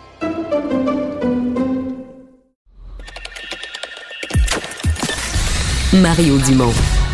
Plus pratique que n'importe quel moteur de recherche. Une source d'information plus fiable que les internets. Pour savoir et comprendre, Mario Dumont. Un adolescent de 17 ans poignardé. Une autre femme assassinée. Il est visé par des allégations d'inconduite sexuelle. Les formations politiques s'arrachent le vote des familles. Comment faire fructifier votre argent sans risque? Savoir et comprendre les plus récentes nouvelles qui nous touchent. Tout savoir en 24 minutes. Avec Alexandre Morin-Villouellette et Mario Dumont. En manchette dans cet épisode, l'affaire Amira El Gawabi continue de faire beaucoup de bruit. Les péquistes font enfin leur entrée au Salon Bleu sans avoir prêté serment au roi. Procès de Mario Roy, une avocate intimidée craignant une attaque armée au barreau. Et une vidéo d'une déposition de Donald Trump dévoilée au public. Tout savoir en 24 minutes. Tout savoir en 24 minutes. Bienvenue à Tout savoir en 24 minutes. Bonjour Mario. Bonjour. Alors, ça continue de faire du bruit et beaucoup toute cette histoire de la nomination d'Amira El, Ga- El Gawabi, je dis bien, euh, alors que Justin Trudeau a réitéré un appui à 100% à cette nouvelle représentante fédérale de la lutte contre l'islamophobie. Mais ce matin, c'était presque de la provocation, le monsieur Trudeau qui envoyait promener tout le monde au moment où ses propres ministres du Québec se disaient mal à l'aise euh, avec les propos de cette, cette- les propos passés de cette femme-là, requéraient explications, excuses de toutes sortes de formes. Évidemment, les ministres du gouvernement Trudeau, ils faisaient attention. Et lui arrive, puis c'est bing bang, elle est parfaite, je suis d'accord avec oui. elle à 100%. Euh, Son lieutenant pour le Québec, Pablo Rodriguez, lui-même, là, tu le dis, était... dit, je dis blessé par blessé. les propos. Il l'a dit. Je l'ai été et je le suis encore. Alors, Justin Trudeau, ça paraissait. Ce matin, on avait l'impression qu'il aimait ça. Là, dire que le débat qui s'enclenche, ça le positionne, lui, dans une espèce de position de force. Il fait ce qu'il veut. Il s'en fout de ce qui se pense, de ce qui se dit au Québec, etc. Euh, C'était étonnant à voir. Ouais, et ça a très très mal Ouais, passé. ça a eu des effets, oui. Ça a eu des effets, ça a très mal passé du côté de la classe politique, évidemment, ici à Québec. Là, François Legault, le premier ministre, qui a réagi en disant que M. Trudeau venait cautionner le mépris envers les Québécois avec cette déclaration euh, en défendant, là, il dit que s'il la garde en poste, M. Trudeau, là, il cautionne justement là, tout ce mépris envers les Québécois. Jean-François Roberge, le ministre responsable de la laïcité des affaires, là, euh, des, des affaires canadiennes également, qui a aujourd'hui réagi déjà. Il avait demandé au départ des excuses, ensuite la démission de Mme El Gabawi euh, et El Gawabi, et finalement aujourd'hui a dit ben on gagnera pas tous les combats face à Ottawa, mais il est toujours évidemment là, en recherche de réponses et des réponses. Il risque d'y en avoir quand même dans les prochains jours. Là, on est censé avoir une rencontre demain entre le chef du bloc québécois, François Blanchet, et la dame en question, le Madame El Gawabi, pour fournir des explications Mais supplémentaires. pour le pauvre François Blanchet, là, cette rencontre-là est un peu empoisonnée dans le sens que l'Assemblée nationale demande déjà sa démission. Je veux dire, ben, la rencontre est empoisonnée, à moins que lui-même, il s'en fout, mais il, il- il peut pas. Est-ce qu'il peut vraiment sortir de là en disant Ah ben là, euh, je trouve. Peace in our time. Ouais, ouais, c'est ça. Là, je trouve que c'est vraiment bien ce qu'elle m'a dit. Parce que co- comment je dirais ça? Quand ça fait des années, maintenant quelqu'un. Je veux dire, quelqu'un est connu. Lui, là, c'est un partisan des Bruins de Boston. Là. Je veux dire, des- mettons, quelqu'un, un de tes amis est partisan des Bruins de Boston. Ça fait 15 ans que tu as des déclarations de lui comme quoi il aime les Bruins. S'il dit demain, à moi, les Bruins, je les ai jamais aimés. Attends un peu. C'est pour ça que je dis, elle, si elle nous dit demain, moi, les Québécois, je les aime assez, ça n'a pas de bon sens. Dis, Voyons, ça fait des années, des textes qu'elle a écrits. Encore pire, elle écrit que verbalement, elle a pris le temps à peser ses mots, sa plume, euh, disant que les Québécois avaient un problème avec l'immigration, c'était des racistes, cherchaient une pureté du sang, toutes sortes de procès d'intention, des affaires qui n'ont jamais été discutées au Québec. Euh, J'essaie de voir comment Yves-François Blanchet pourrait sortir de la rencontre et dire ah non, là, écoutez, elle, elle comprend le Québec maintenant, elle a une toute autre vision. euh, Ouais, et là, l'Assemblée nationale, qui siégeait aujourd'hui, c'était la rentrée parlementaire, a adopté une motion en ce sens, demandant là, le départ de Mme El Gawabi. Euh, tout qui le pas- monde une motion- unanime. C'est ça, qui n'a pas été adopté à l'unanimité. Ben, on dit unanime parce que personne s'y est opposé, mais Québec solidaire qui a décidé de s'abstenir sur la question. Euh, Gabriel Nadeau-Dubois sur Twitter il y a quelques instants qui a écrit qu'il souhaitait avoir plus de questions à lui poser à elle directement. Il veut la rencontrer comme Yves-François Blanchet et dit qu'il pouvait pas voter sur la motion avant la rencontre. Oui, et donc, Euh, euh, c'est peut-être une position plus politique, ça, Mario? C'est un jeu de funambule un peu oui. pour Québec et là, solidaire? et là, Québec solidaire s'est retrouvé quand même isolé. Là. Et il y a surtout qu'il y a un député de Québec solidaire. Ça, parce que là, il y a deux caucus qui semblent divisés. Hier, au Parti libéral, tu as une députée qui a donné son appui à Mme El Gawabi, en fait, à la nomination de M. Trudeau. Euh, plus tard en journée, le chef du Parti libéral, Marc Tanguay, a dit non, non, nous, on a des malaises, ça prendrait des excuses. Et même ce matin, il allait encore plus loin. Il disait les excuses doivent venir rapidement, sinon elle devrait quitter ses fonctions. Et le Parti libéral a voté avec le gouvernement aujourd'hui sur la motion. Or, euh, Québec solidaire aussi de la division dans son caucus, parce qu'il y en a qui semblaient avoir des malaises avec les propos de Mme El Gawabi. Euh, mais, euh, par exemple, tu as le député Arun Boisy, député de Maurice Richard, qui, lui, sur Twitter, a dit non, non, tout ça, c'est de la mascarade de la CAQ, c'est une façon de, de De détourner, détourner l'attention des ouais. vrais problèmes. Alors, lui, il semble pas avoir de malaise, il semble pas considérer que c'est un vrai problème, là, les propos de Mme El Gawabi envers les Québécois. Écoute, ça a vraiment brassé aujourd'hui. Sincèrement, j'ai rarement vu une nomination. Euh, là, comme là, au Québec, dans deux caucus, t'as des dissidences. Bon, au Parti libéral, ils ont rafistolé ça. À Québec solidaire, les, dissidences semblent encore ouvertes. Puis finalement, Ouais. on s'est abstenu de voter. Mais est-ce qu'on est. Est-ce que la demande de rencontre de M. Nadeau-Dubois est une stratégie habile pour se dire ah moi je peux pas on peut pas voter nous on a demandé une rencontre avec on Ouais. peut pas on peut pas voter pour sa destitution avant de l'avoir rencontré est-ce que c'est une stratégie habile? Parce que peut-être écoute il y a des traits nationalistes là Ouais. Sol Zanetti c'est le fondateur d'Option Nationale qui était un parti indépendantiste puis tout ça je suis Ouais. convaincu que lui est pas d'accord avec cette nomination là Québec solidaire, qui est un parti indépendantiste sur papier aussi, Mario, Ouais, ouais. là, faut pas, faut-il ne, ne pas l'oublier. Donc, euh, peut-être qu'on n'était pas capable de, de se réconcilier plutôt que de se diviser sur le vote. On a préféré s'abstenir. Position de compromis. Mais euh, moi, je, je- Écoute, je suis obligé de penser que Justin Trudeau fait ce qu'on appelle en anglais du wedge politique, de, la politique, de la division, de, euh, dans une stricte, un strict calcul partisan, calcul électoral en disant, garde, dans deux ans, là, la population va oublier cette histoire-là. Sauf que le groupe visé, la communauté culturelle visée, eux, ils vont m'être fidèles pour la vie. Eux autres, j'ai leur vote pour, la- pour, pour longtemps. là. Ouais, et surtout qu'il y a beaucoup de propos qui ont continué de sortir, que qu'aurait proféré le Madame El Gawabi dans des textes, entre autres des chroniques où elle Ah, s'exprimait plus, à toutes sortes d'endroits. Et ce matin, euh, dans l'émission de notre collègue Richard Martineau, ici à Cube Radio, Mario, eh bien, on a reçu Jack Jedwab, qui était de l'Association d'études canadiennes, qui avait commandé, là, c'est le président, qui avait commandé le sondage sur l'islamophobie au Québec à l'époque. là. Ce sondage qu'elle citait en disant qu'il y avait au Québec là, une grande proportion de gens là, qui, en appuyant la loi 21, mais se retrouvaient à avoir un sentiment défavorable envers les gens d'origine euh, avec Envers une confession là. islamique. Exactement. Eh bien, lui, on l'a contacté aujourd'hui finalement, euh, il y avait une toute autre réponse pour nous, Mario. Non, je pense que personnellement, elle utilise le sondage pour supporter sa, critique et son opposition envers la loi 21. Euh, regarde, des gens qui opposent la loi 21, ils ont différentes façons de l'exprimer. Je pense que c'est ça qui la dérange et elle utilise le sondage à cette fin.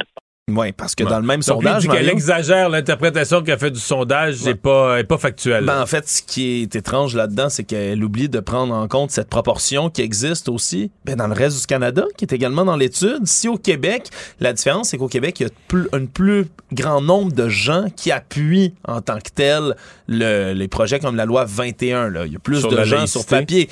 Mais en termes de proportion, il y a une grande propor- il y a une proportion des gens dans toutes les provinces, provinces anglophones, qui appuient également ce genre de projet-là de la laïcité, qui Mais, mais voir un difficulté, chez l'autre difficulté, euh, je pense que c'est Jean-François Olysée aujourd'hui qui, soulignait euh, le malaise avec une religion ne peut pas être vu comme synonyme de racisme. Parce qu'il disait, moi, si on me demande si j'ai un malaise avec... Il dit, moi, je fais partie des gens qui ont un malaise avec toutes les religions. Oui. Fait que, tu sais, fait que si on me demandait si j'ai un malaise avec la religion euh, catholique, fait que Lisée disait, tu peux pas présumer, prendre ça, puis appliquer ça, c'est un sentiment anti-musulman. Oui. Puis c'est des gens Jet- qui, ouais. qui- qui aiment tous les êtres humains, mais si tu leur demandes un sentiment par rapport à la religion, il y a des gens qui sont athées ou qui sont très, très peu religieux ou anti-religieux, ou peu importe. Donc, ils ont un malaise avec toutes les religions. Euh, ça veut pas dire qu'ils vont discriminer les gens tu sais, qui embaucheront pas. Ils vont, Et ils vont- monsieur- ils vont dire probablement ta religion chez vous, fais ce que tu veux. Oui, et M. Jadwab le soulignait d'ailleurs en disant que pour une raison qui qu'il trouve fort intéressante, là, il la cherche d'ailleurs, mais il dit les femmes musulmanes particulièrement se sentent très visées par la loi 21, qui indique que c'est vrai que dans, ses fondements, elles visent pas une religion plus qu'une autre. Il dit qu'il serait intéressant de chercher les causes de- du pourquoi elles se sentent autant visées, mais c'est certain qu'à la base, ben, l'appui au projet de loi 21, c'est contre toutes les religions, pas simplement Ben oui. une. Ben oui, absolument. Actualité. Tout savoir en 24 minutes. Alors, c'est chose faite. Les trois députés du Parti québécois sont devenus les premiers élus de l'histoire du Québec à siéger au Salon Bleu sans avoir prêté serment à la monarchie britannique. Paul Saint-Pierre Plamondon, qui était tout sourire avec Joël Arsenault et Pascal Bérubé, les trois députés qui étaient présents sur place, qui sont entrés dans le Salon Bleu, même si c'était pas... euh, il y avait seulement une douzaine, il y avait seulement une poignée de parlementaires qui étaient en chambre à ce moment-là, mais tout de même, moment qui, qui reste historique, pour lequel Paul Saint-Pierre Plamondon était pas mal heureux. On peut écouter sa réaction ce matin en arrivant. On tourne la page sur quelque chose qui était inacceptable et on a réglé ça en seulement 12 minutes. C'est un peu une métaphore de l'indépendance à mes yeux parce que ce qui semble parfois très difficile, finalement, ça se fait euh, bien et rapidement, puis il n'y a plus personne qui va vouloir revenir en arrière. Bon. On repassera pour la métaphore, là. Oui. je pense que l'indépendance du Québec en, 12 enlever, minutes... entre enlever la moitié d'un serment puis fonder un nouveau pays, mais je dis pas que c'est pas faisable, mais il y a quand même... En 12 minutes, En je 12 doute. minutes, on repassera. Euh, si, on le faisait, si on le faisait bien en 12 ans, ça serait beau. Ceci dit, euh, le... Moi, je trouve que le défi, écoute... euh, D'abord, problème réglé, coché. Bravo à Paul Saint-Pierre Plamondon, député du Parti québécois.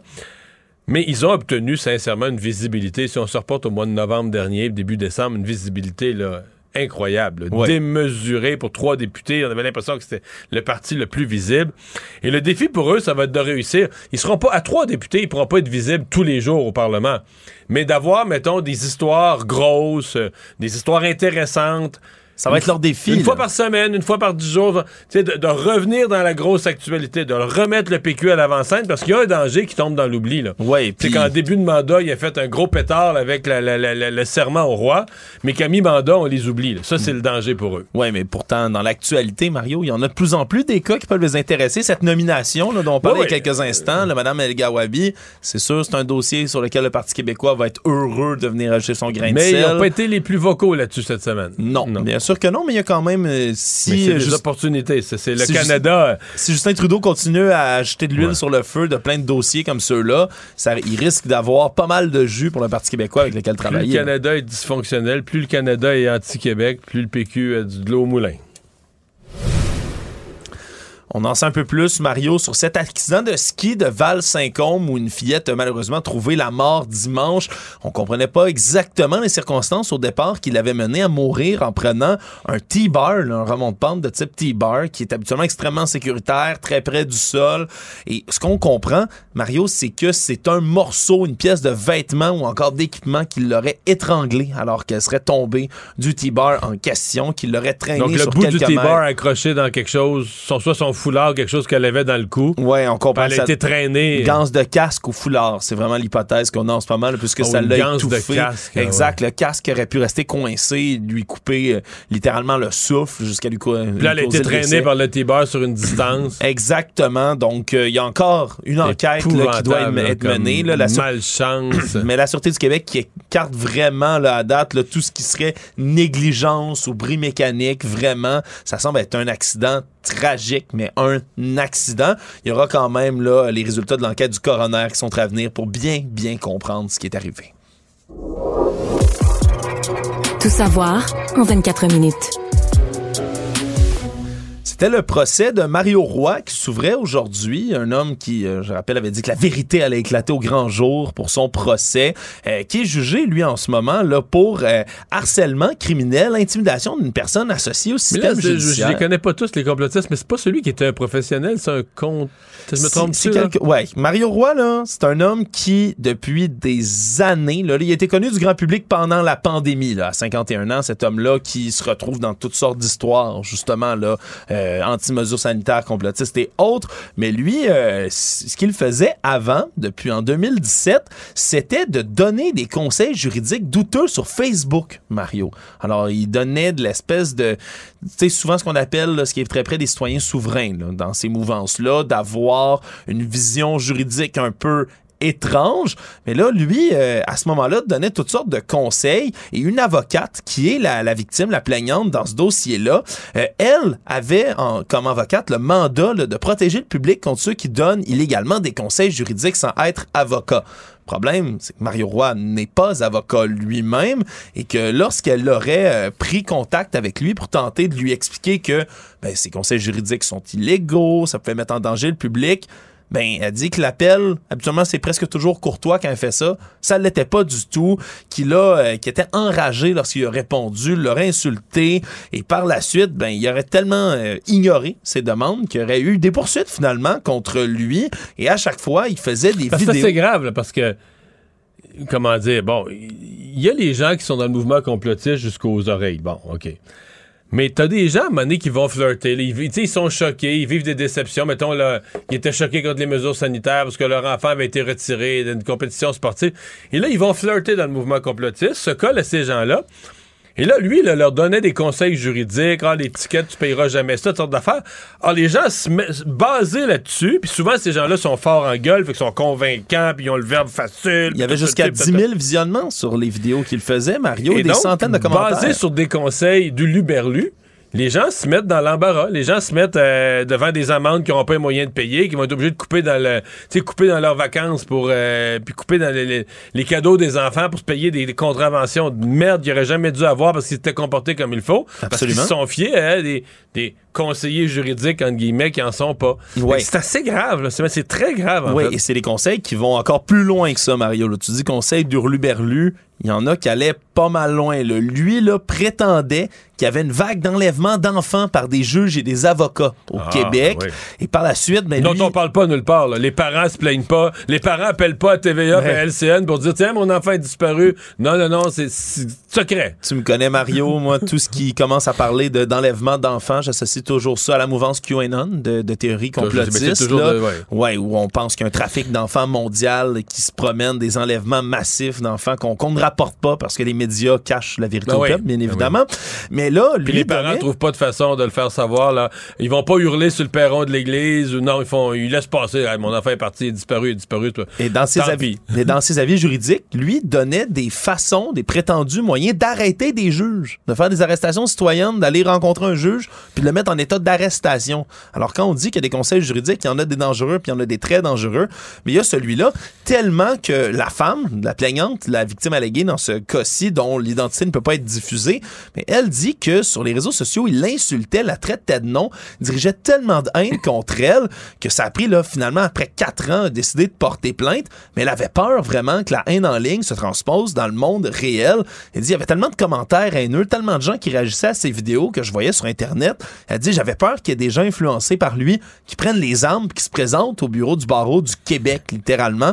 Donc euh, on va, euh, il lui a plaidé non coupable ce matin.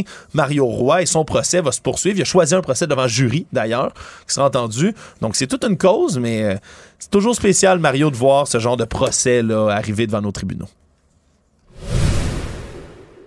Toujours dans le juridique, une autre affaire étrange. Une femme de 42 ans qui a été condamnée pour avoir pris le volant en état d'ébriété, mais qui euh, a pris le volant parce qu'elle voulait fuir un conjoint agressif. Des gestes qui remontent au 3 mars 2021 dans la région du Saguenay-Lac-Saint-Jean.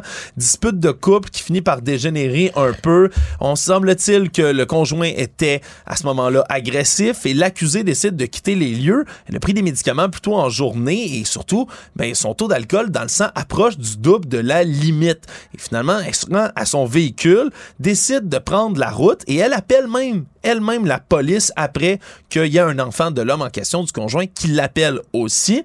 Et là, dans les prochaines minutes, il dit, là, il dit, elle dit au répartiteur, j'ai beaucoup bu, je veux me rendre dans un lieu, un endroit safe, c'est juste un coin de rue, je sais que j'ai pas le droit, mais je veux me rendre là pour être en sécurité.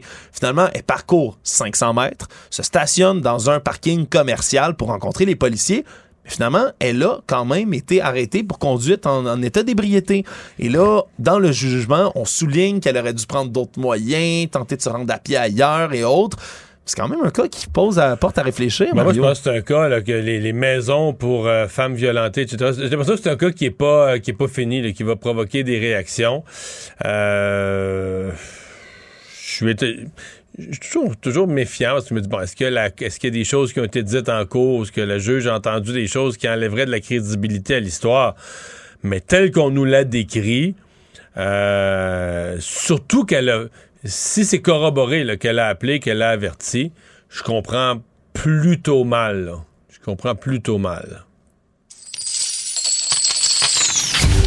Économie. Un autre départ a été annoncé de la Société d'État d'Hydro-Québec aujourd'hui. Cette fois, c'est le vice-président Éric Filion qui quitte son poste. On dit que c'est vraiment pas là un congédiement, mais plutôt une démission. On va partir le 17 février prochain, dit-on, pour relever de nouveaux défis professionnels. Lui qui était quand même pris comme un des candidats possibles, là, pressentis pour prendre la relève de Sophie Brochu. Ou que finalement, il l'était pas. Ben, c'est peut-être ça qu'on lui pas a... vraiment pressenti, puis que pour cette raison-là, il était pas intéressé à rester vice-président sous un nouveau, euh, un nouveau, une nouvelle présidence. Ouais, et si un départ d'une d'une compagnie comme Hydro-Québec, ça arrive, ben c'est plutôt le nombre de départs quand même sur un an qui est assez euh, Ouais, étoffé. ben, c'est le départ de la présidente directrice générale de la PDG, suivi trois semaines après par le départ d'un vice-président. Ça fait de l'instabilité. D'autant plus que ce printemps, la présidente du conseil d'administration, ça c'est pas un départ, mais c'est un mandat qui se termine. Mais, tu sais, euh, pour les actionnaires que nous sommes, c'est tannant. Là. Puis Ouais. c'est pas que les orientations. Moi, je suis plutôt d'accord avec les orientations du gouvernement, là, d'hydro, du développement économique, de décarbonation de l'économie. Je trouve que c'est plein de bon sens, incluant s'il faut construire de nouveaux barrages. Moi, je suis pas sûr qu'il y ait un malaise avec ça, pas du tout. Mais je trouve malheureux que le gouvernement, que le ministre Fitzgibbon ou le premier ministre n'ait pas réussi à embarquer la direction actuelle d'Hydro-Québec dans son plan. C'est pas s'il y a eu confrontation, frustration, je sais pas ce qui s'est passé. Ça relève ces questions-là à nouveau. oui, oui, c'est très, très, très mauvais pour le ministre Fitzgibbon, là, cette instabilité. Depuis qu'il est ministre de l'Énergie, cette instabilité à la tête euh, d'une société d'État qui est à la fois une vache à lait et une fierté pour les Québécois. Le monde. Il y a une vidéo d'une déposition qu'a fait l'ancien président Donald Trump euh, qui a été euh, émis aujourd'hui au grand public et qui euh, concerne ben, toute l'investigation qu'il avait eu au civil contre la Trump Organization, hein, son, entreprise qu'il a, gérée toute sa vie. Et on comprend qu'il a dû donner justement une déposition, faire un témoignage devant les avocats. Et c'est euh, quelque une- comme un interrogatoire. Il est un interrogatoire, ouais. OK. Ouais, ce qu'on appelle une déposition. Ouais, ouais. C'est vraiment cet interrogatoire Combien de formel. minutes? Combien de temps? Eh bien, on dit que ça dure là, une 37 minutes environ, cette déposition, mais surtout que sur les 37, il y en a 7 par lesquels il commence dans ce qu'on appelle le opening statement, là, c'est ces témoignages d'ouverture, et dans lesquels ben, il dit que c'est une chasse aux sorcières, qu'on s'attaque Ah, à lui, des que tout le monde est contre lui. Exact. Il prend 7 bonnes minutes pour dire ça. de- Mais ce qui est surtout très curieux, Mario, c'est qu'on peut l'entendre à de très nombreuses reprises prendre encore et encore et encore ce qu'on appelle le cinquième amendement, taking the fifth. Aux États-Unis, prendre le cinquième amendement, c'est ce droit à ne pas s'incriminer soi-même. Et euh, je peux te laisser écouter, euh, on l'entend à de nombreuses reprises parler comme ceci, surtout au départ. Anyone in my position not taking the Fifth Amendment would be a fool, an absolute fool. N'importe qui qui prendrait pas le cinquième dans ma position serait un fou. Serait complètement fou. Et c'est étrange, Mario, parce que je suis allé à la pêche un tout petit peu et on remonte à 2018. Il faisait une allocution, je pense, de campagne, discours devant une foule, et on peut entendre le président Trump dire ceci. taking the Fifth Amendment, like you see on the mob, right? You see the mob takes the Fifth. If you're innocent, why are you taking the Fifth Amendment? Alors, il, il, dit, on voit les gens de la mafia, les gens de la mafia, les bandits prendre le cinquième amendement. Il dit, pourquoi prendre le cinquième amendement quand t'es innocent?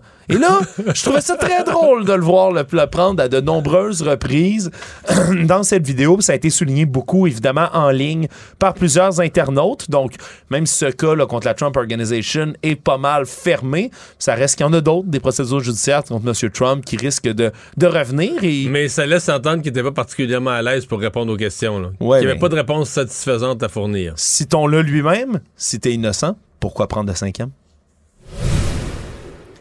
Et finalement, Mario, dans les trucs viraux sur le web, il y a un- une vidéo qui, en deux jours, a atteint 62 millions de visionnements.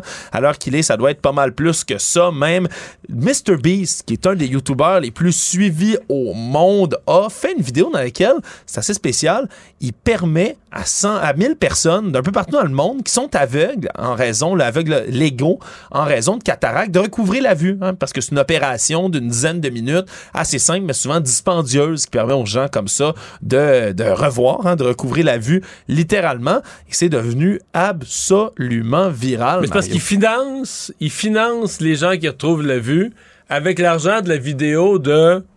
On les voit voir pour la première fois, on voit leur émerveillement, on constate leur émerveillement. Ouais, puis c'est beau à voir. C'est, sérieusement, c'est émouvant. C'est émouvant, puis c'est euh, l'habitude. C'est comme ça que MrBeast est devenu là, vraiment le YouTuber le plus suivi du monde. C'est toujours avec des, des activités philanthropiques de la sorte où il donne des cadeaux aux gens de manière surprise. Résumer l'actualité en 24 minutes, c'est mission accomplie. Tout savoir en 24 minutes. Un nouvel épisode chaque jour en semaine. Partagez et réécoutez sur toutes les plateformes audio. Disponible aussi en audiovisuel sur l'application Cube et le site cube.ca. Une production Cube Radio. Pendant que votre attention est centrée sur vos urgences du matin, vos réunions d'affaires du midi, votre retour à la maison ou votre emploi du soir, celle de Desjardins Entreprises est centrée sur plus de 400 000 entreprises à toute heure du jour. Grâce à notre connaissance des secteurs d'activité et à notre accompagnement spécialisé, nous aidons les entrepreneurs à relever chaque défi pour qu'ils puissent rester centrés sur ce qui compte, le développement de leur entreprise. Il ne mord pas à l'hameçon des fausses nouvelles. Mario Dumont a de vraies bonnes sources.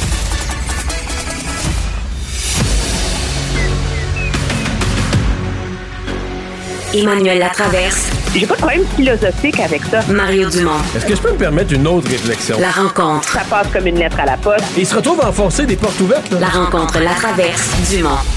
Bonjour Emmanuel. Bonjour.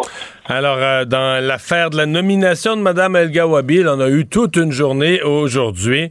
Euh, Est-ce qu'on peut dire que Justin Trudeau a vraiment jeté de l'huile sur le feu ce matin dans son point de presse? Tu vois, un point de presse sans nuance. là. C'était la meilleure personne.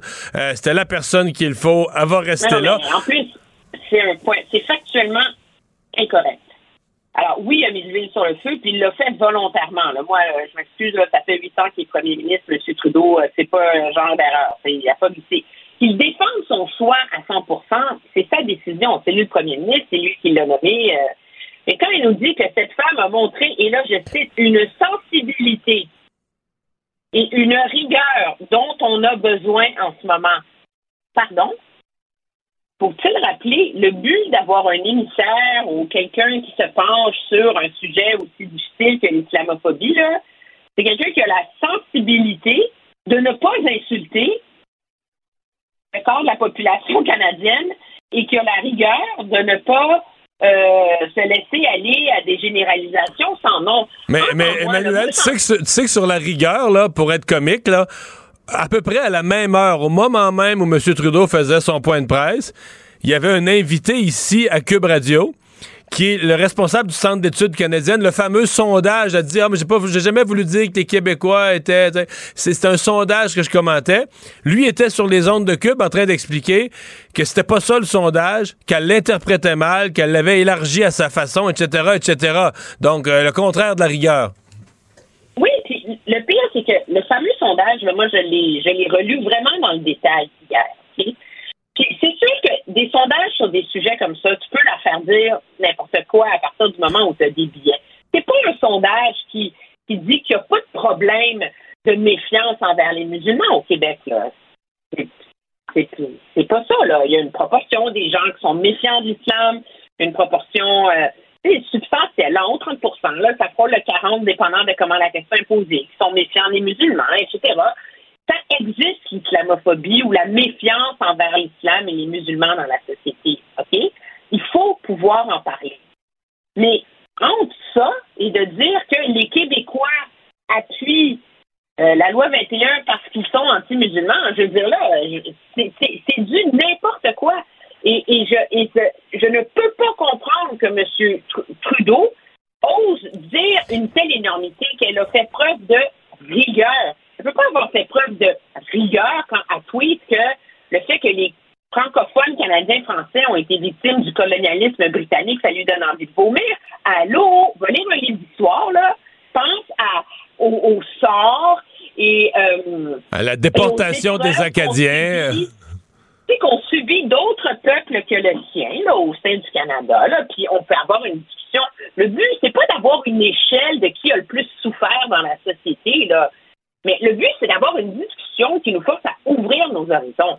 Alors, moi, je ne peux que conclure, quand j'entends M. Trudeau dire ça, que le gouvernement, que l'entourage de M. Trudeau ont fait le pari que d'éviscérer et de polariser l'enjeu au Canada le sert pour des raisons électorales. Ça fait plaisir à sa base, ça place les conservateurs sur, sur la défensive, puis tant pis le Québec. Objectivement, là, c'est vraiment ça. Et, euh, et moi, je trouve que ça place ses propres députés dans une position immensément difficile où il les condamne à avoir l'air d'être des carpettes. Mais là, c'est pas parce que là, parlons de, de la division dans les partis. Dans son propre caucus, le M. Trudeau, il a l'air d'avoir passablement de division pour que, tu sais, son lieutenant du Québec, Pablo Rodriguez, réexprime aujourd'hui pour une deuxième fois son malaise est profond. Euh, Joël Lightbond, bon, lui qui c'est pas la première fois qu'il est dissident, mais qui était mal à l'aise. Euh, la nouvelle ministre, euh, Madame Saint-Onge, nouvelle ministre des Sports. David David Lametti, ancien doyen de la fac de droit de McGill, qui, on s'entend, n'est pas un militant nationaliste. Hein? C'est lui qui veut qu'on rouvre, qu'on qu'on encadre l'usage de la clause dérogatoire. Même lui est mal à l'aise. Et, c'est ce qu'il a de néfaste là-dedans. Pensez, là, avec cette nomination-là, il divise son propre caucus. OK? Ou dans son propre caucus, il marginalise les Québécois. OK?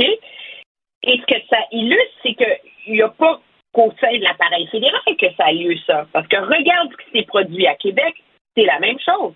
On a parlé quand même un revirement comme digne d'un film, là, ce qu'on a vu au, au, PLQ depuis 24 heures. La porte-parole sur la question se porte à la défense de la dame, accuse le gouvernement de manquer d'humanité. Hein? C'est pas, pas une tête brûlée, Mme euh, Jennifer. Elle, est, elle est rabrouée par son chef, elle est forcée d'émettre des excuses, et aujourd'hui, le PLQ appuie une motion qui demande la démission de la dame. Là. Mais déjà ce matin, Marc Tanguay, déjà Marc Tanguay avait durci le ton ce matin. Il demandait qu'elle s'explique dans les prochaines heures, etc. Et là, la division, si elle était au Parti libéral, elle est peut-être encore plus profonde chez Québec solidaire, euh, qui n'a pas voulu ou qui n'a pas pu voter sur la motion. Là. Je me demande encore, est-ce que cette histoire de rencontre, une invention... Euh, pour essayer de, de se dépêtrer de l'obligation de voter, parce qu'il y a clairement un député de Québec solidaire qui appuie fermement euh, Madame, euh, Madame ah oui, Wabi. Aaron Boisy, qui, euh, qui dit que euh, l'indignation du gouvernement est... Il n'a pas dit qu'elle était feinte, là, mais euh, essentiellement, c'était une manœuvre de diversion pour que l'on ne parle pas des vrais problèmes, comme ce qui se passe à Hydro-Québec, et etc. Donc, cette nomination Oh là là, serait un faux problème. Oui, c'est un faux problème. Il faut quand même le faire. Là. Alors, le PLQ est divisé entre. Moi, je pense qu'en vérité, c'est pas la même chose. Au PLQ, on ne sait plus c'est quoi l'ADN du parti face aux enjeux identitaires. Il n'y a plus de boussole autour de ça.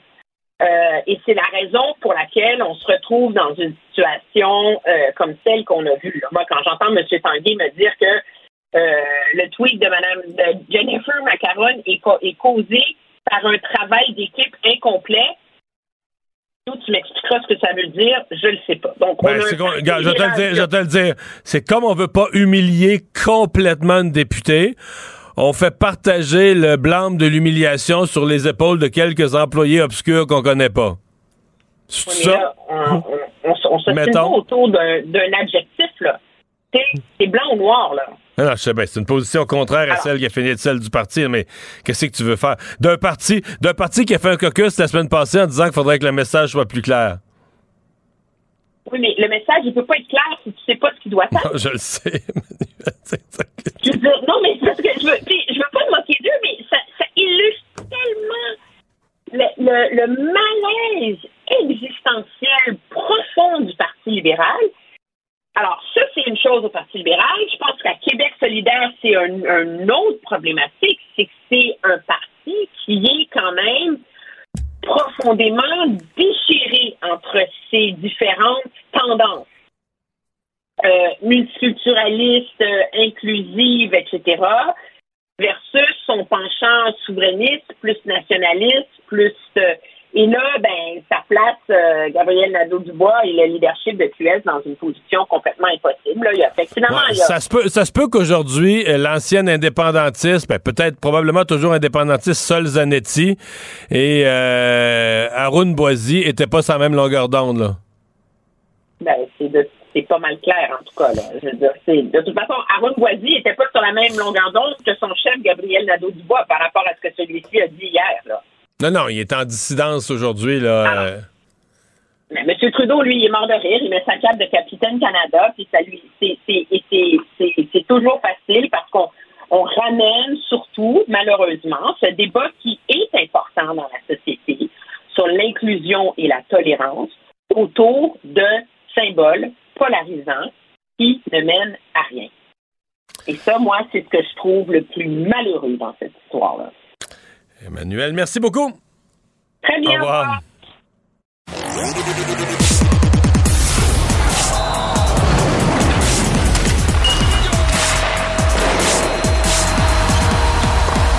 Jean-François Barry, un chroniqueur pas comme les autres. Salut Jean-François. Bonsoir, Marie. Alors, le Canadien, dernier match avant la longue pause euh, de presque deux semaines du match des étoiles, euh, affronte à nouveau les sénateurs. Euh, moi, j'en parlais avec les amis de TVA Sport tout à l'heure. Je m'attends à ce que ça ressemble à samedi soir. là. peut-être pas 5-0, peut-être 6-1. Ah ouais. Moi aussi, je m'attends à un copier-coller. Puis euh, Les, sénateurs sont en feu, les Canadiens sont pas là, il y a hâte au congé. Tu sais, quand l'entraîneur dit euh, je veux que les joueurs respectent le match de ce soir, c'est qu'il sait ce qui s'en vient. là. c'est qu'il sait qu'il y en a, il y en a plusieurs là, qui ont probablement leurs femmes qui les attendent dans le parking avec les enfants, puis aussitôt le match terminé. On s'en va à Floride ou. euh, On- ben, ou de- quelque chose de plus exotique, là. Ouais, mettons. je sais pas où ils s'en vont, mais c'est sûr qu'ils ont la tête ailleurs présentement. Une belle semaine. Il y en a peut-être qui partent en gang, imagine, tu sais, euh, deux chummies qui sont euh, dans l'équipe ensemble, puis qui s'en vont aux îles turquoises ensemble avec les femmes, les enfants. Yes, sir, ça va être le fun. Fait que, tu sais, Martin Saint-Louis a parlé de res- quand tu dis, oh, je veux qu'on respecte le match. Moi, dans ma tête, tu joues un match de hockey dans la Ligue nationale de hockey, ça se peut pas que tu le respectes pas. Mais eux autres qui le font euh, au quotidien, comme n'importe quel travail, j'imagine que tu peux tomber dans, dans l'endormitoire. Fait que ça sera pas facile pour le Canadien ce soir, surtout que les sénateurs, on en a parlé ensemble, ils y croient encore. sont eux autres.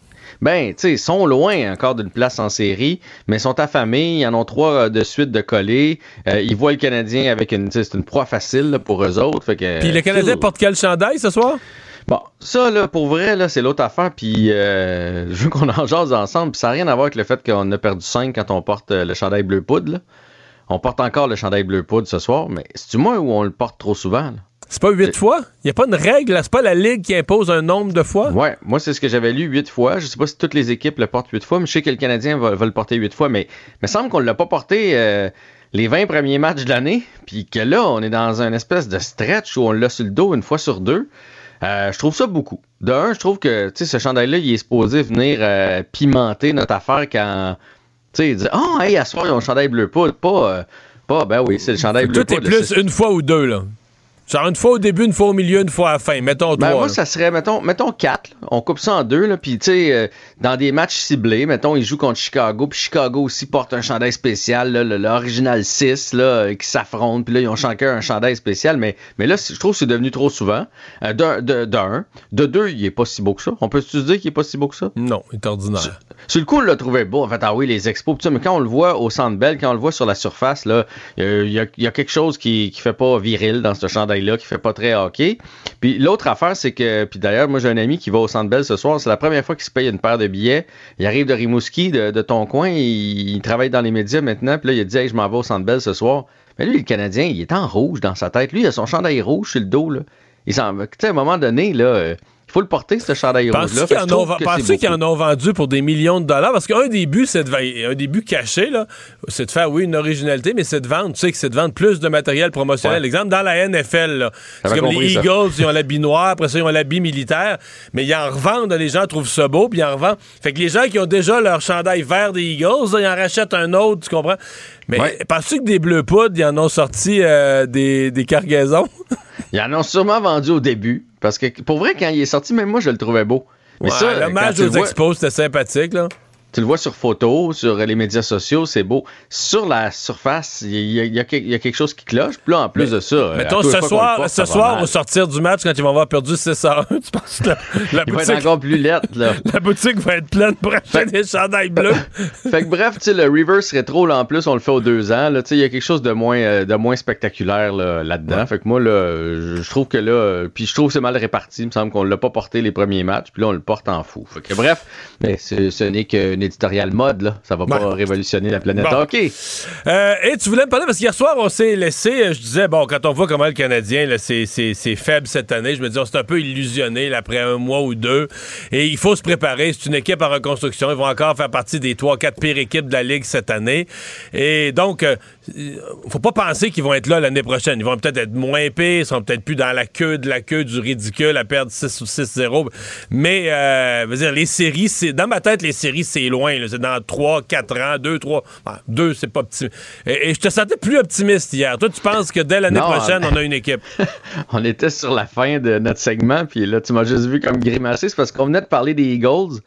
Et les Eagles, ils ont fait quand même un revirement assez vite. Là. Il y a deux ans, ils étaient pourris Ouais. rares. Et là, ils s'en vont au Super Bowl. Fait que pour ça je faisais comment, on sait jamais. Mais je suis d'accord avec toi.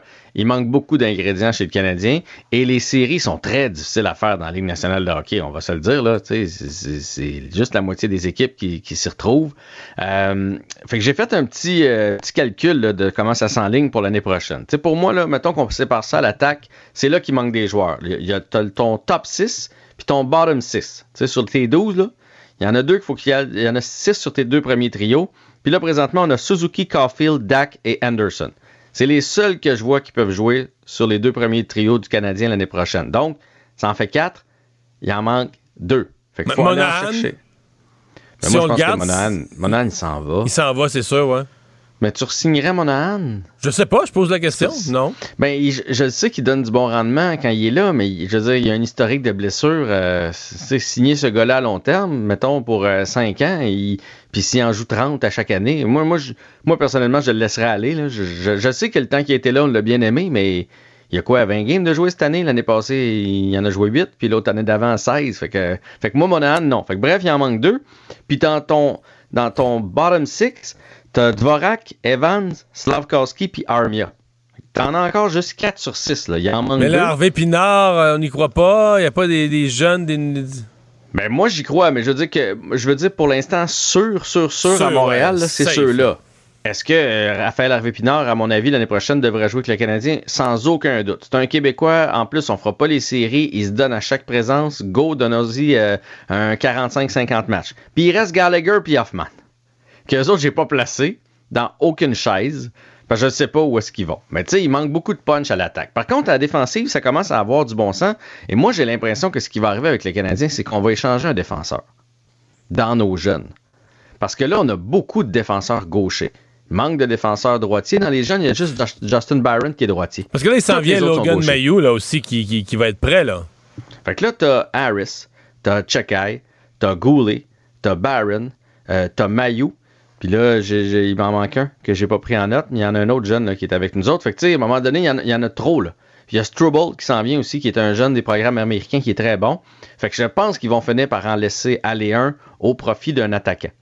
Mais je peux pas te dire lequel, miser sur lequel, mais j'ai vraiment l'impression qu'on va pas tout. Mais est-ce qu'on pourrait mélanger une transaction, un de ces jeunes défenseurs-là qu'on sacrifie et un gros contrat qu'on se débarrasse, euh, puis contre un jeune espoir à l'attaque ou un jeune talent à l'attaque? Tu sais, on parlait d'Hoffman tantôt. Y a-t-il quelqu'un qui va accepter de prendre Hoffman? Euh, je, je dis, là, je, je nomme celui-là, puis c'est pas parce qu'il est pas bon, mais mettons Harris Hoffman. Puis en échange, tu nous donnes euh, un prospect à l'attaque. Tu sais, Ça, ça, peut-tu se faire, ça? Ça, ça, ça serait, ça serait le fun. Euh, mais ça peut être un contre un. J'aurais pas de problème avec ça. Une équipe qui a trop de jeunes bons attaquants puis qui, ont, qui manque de bons défenseurs. Bref, ça, ça va être à, à surveiller l'année prochaine. Puis l'autre affaire, c'est qu'au moins, on va se débarrasser, là, c'est pas gentil, mais de Dadonov. Lui, il sera plus sous contrat. Ça libère de la place sur la masse salariale. Monahan, moi, dans ma tête, malheureusement, à cause de l'historique des blessures, va quitter, puis Drouin va quitter. Fait que cet argent-là doit être investi cet été. Même si c'est pas des top guns, des gars NHL qui peuvent, tu sais, qui peuvent jouer des rôles, un peu comme Monahan, un peu comme Corey Perry, ce genre de joueurs-là qu'on amène avec nous, puis qui peuvent aider le Canadien l'année prochaine. Mais non, les séries, viser les séries dans, ma- dans ma tête, c'est pas l'an prochain, c'est dans deux ans. L'autre après. Là, faut les viser. Ça veut pas dire qu'on va les faire, mais les viser au moins. Ben, euh, on va surveiller ça ce soir. Peut-être que ça va être la première euh, victoire éclatante surprise dans le chandail bleu poudre. Même chemise que toi, là. Même couleur que ta Ouais, chemise. C'est ça, c'est ma chemise. Hey, bye, à demain. Salut. Pendant que votre attention est centrée sur cette voix qui vous parle ici, ou encore là, tout près ici, très loin là-bas, Celle de Desjardins Entreprises est centrée sur plus de 400 000 entreprises partout autour de vous. Depuis plus de 120 ans, nos équipes dédiées accompagnent les entrepreneurs d'ici à chaque étape pour qu'ils puissent rester centrés sur ce qui compte, la croissance de leur entreprise. Mario Dumont. Rationnel et cartésien, il peut résoudre n'importe quelle énigme les yeux fermés.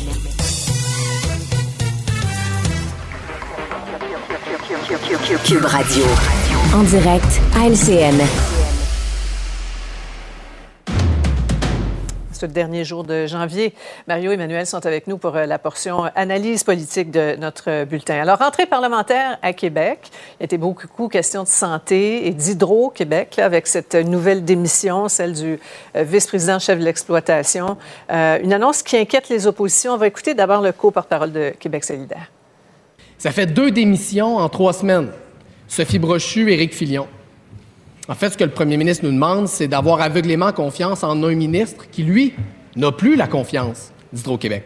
On a besoin d'une commission parlementaire d'urgence pour étudier le plan stratégique d'Hydro-Québec. Est-ce qu'on va entendre Sophie Brochu cet hiver en commission parlementaire? Oui ou non? L'appétit pour les réponses est grand à lecture, Emmanuel. Bien, le gouvernement peut répéter tant qu'il veut que tout va pour le mieux, Madame la Marquise, mais la réalité, c'est que quand on a deux des euh, quatre plus hauts dirigeants d'Hydro-Québec, plus la présidente du conseil d'administration qui décide de, de, de, quitter, on est obligé d'en venir à la conclusion qu'il y a une forme de crise de leadership au sein euh, d'Hydro-Québec. Euh, si euh, la haute direction était enthousiasmée par la direction euh, qui se dessine à l'avenir, on ne serait pas dans cette position-là. Est-ce que ce vice-président en question a décidé de quitter parce qu'il y a une trop belle opportunité, il sait qu'il ne sera pas nommé PDG, etc. On va avoir plus de réponses là-dessus, je pense, au cours des prochaines semaines. Mais moi, ce qui m'inquiète, c'est de voir le gouvernement naviguer à vue. il y a un risque pour lui là-dedans de s'imaginer qu'il peut entretenir ce débat sur le flou de la mission stratégique d'Hydro-Québec comme ça jusqu'au dépôt d'un projet de loi à l'automne prochain. Euh, c'est très, très, très risqué parce qu'en politique, euh, on a horreur du vide et ce que ça va faire, c'est que ça va, ça, ça, va, ça va camper et craquer, je dirais, toute l'opposition. Puis à travers tout ça, les Québécois comprennent plus où s'en va le gouvernement. Là. Mm-hmm. Mario, d'accord avec ça? Comment tu décodes, toi, de ton côté, ce nouveau ben, départ-là? Est-ce qu'il faut s'inquiéter? on, en parlait tout à l'heure ici à, Cube Radio dans notre segment économique, mm-hmm. puis le parallèle qu'on faisait, c'était, tu sais, dans le fond, on est tous actionnaires d'Hydro-Québec. Tous les Québécois, c'est notre compagnie, on est actionnaires. Si c'était une action, une compagnie privée cotée en bourse, et que sur une période comme celle-là, euh, bon, euh, la présidente du conseil d'administration arrive à la fin de son mandat, le PDG démissionne euh, comme ça, trois semaines après, le vice-président principal démissionne aussi les actions baisseraient. Là. Dire, le marché serait inquiet. Les gens diraient Oh, il y a de l'instabilité, ça va pas bien. Donc, je dis ça pour dire est-ce que les actionnaires d'Hydro-Québec, que nous sommes tous, ont raison de s'inquiéter? Et en ce sens-là, les partis d'opposition en Chambre qui, qui, représentent la population, euh, raison de poser des questions Absolument. Et euh, le gouvernement va devoir rassurer, comprenons-nous. Hydro-Québec n'est pas sur le bord de la faillite, c'est pas une compagnie qui va mal. Euh, mm-hmm. C'est une compagnie qui va bien. Qui... Mais c'est dans le présentement, il y a une crise de leadership là, qui est senti mm-hmm. et qui fait mal paraître le ministre Fitzgibbon. Oui, il y a très clairement quelque chose d'important qui se passe à la, tête. On va parler de santé maintenant parce qu'il en a été euh, beaucoup question euh, aujourd'hui. Et là, on, le voit, hein, la, tendance est au tableau de bord. Là, on a de nouveaux indicateurs pour euh, nous aider à changer d'idée quand on s'apprête à, visiter une urgence qui déborde, là, des, précisions là, qui, qui s'ajoutent. Emmanuel, impressionné, rassuré, déçu? Écoutez, il ne faut pas cracher dans la soupe. C'est sûr que euh, quand on va avoir fini ce direct, en me rendant euh, chez moi, je déboule l'escalier, je ne sais pas si j'ai le pied cassé ou foulé, je vais être contente d'avoir le tableau de bord pour savoir si je vais à telle ou telle urgence euh, pour attendre trois heures ou, ou dix heures de temps. Ceci étant dit, c'est juste ça. Ça ne règle rien du fond du problème.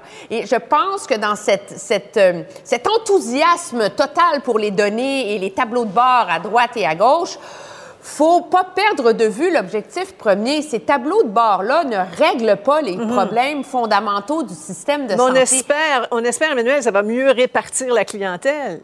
Mais ça va peut-être mieux, mais il faut régler le problème de fond. Le- et le problème de fond, c'est qu'il y a trop de Québécois qui vont à l'urgence pour des problèmes qui ne relèvent pas d'une urgence parce qu'ils n'ont pas accès à une Ouais. première ligne adéquate. Et donc, tant mieux le tableau de bord, mais c'est une décoration, là. C'est pas une solution euh, structurante. Mario? Euh, ben, moi, j'aime ça beaucoup. Euh, je comprends que ça règle Ouais. pas tous les problèmes, là, on se comprend. Mais là, si on attend ce qui règle tous les problèmes dans la santé, mais j'aime ça beaucoup, dans le fond, en termes de transparence, d'un. De deux, les, plus grands euh, gestionnaires vont vous dire, là, euh, oui, c'est vrai que des tableaux de bord, c'est juste des tableaux de bord, mais quand tu commences, tu sais, quand tu n'es pas capable de chiffrer les affaires, parce que tu sais pas tout tu sais pas ce qui se passe.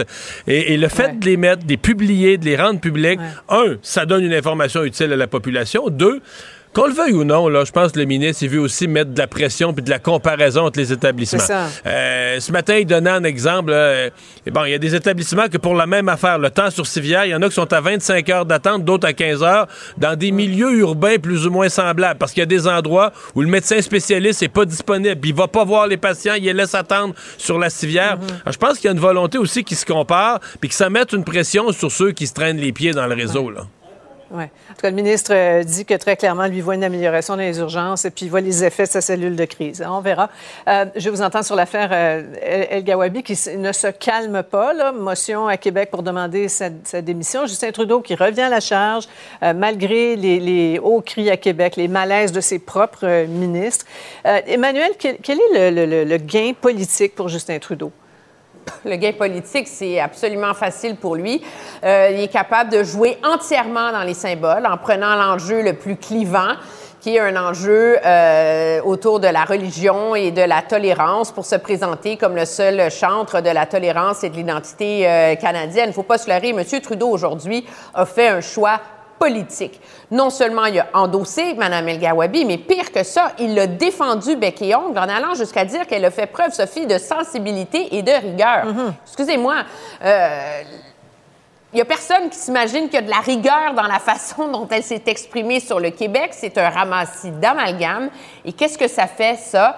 Ben, c'est ça, ça polarise. On est dans les symboles. Ça fait l'affaire de M. Trudeau. Ce qui est très malheureux, cependant, c'est que ça nuit à la cause première de cette nomination, qui est d'engager une réflexion intelligente, sensible et nuancée autour des enjeux de Ouais. l'islamophobie et, de la po- Ouais. et de la Et- tolérance. Et, et rassembleuse. Mario, tu as reçu la, la présidente du Rassemblement pour la, la laïcité, Nadia El Mabrouk, euh, ce matin. Elle, aj- elle en ajoute une couche. Elle dit que Mme euh, El Gawabi possède un bagage qui ne lui permettra pas de lutter contre la haine. On va l'écouter.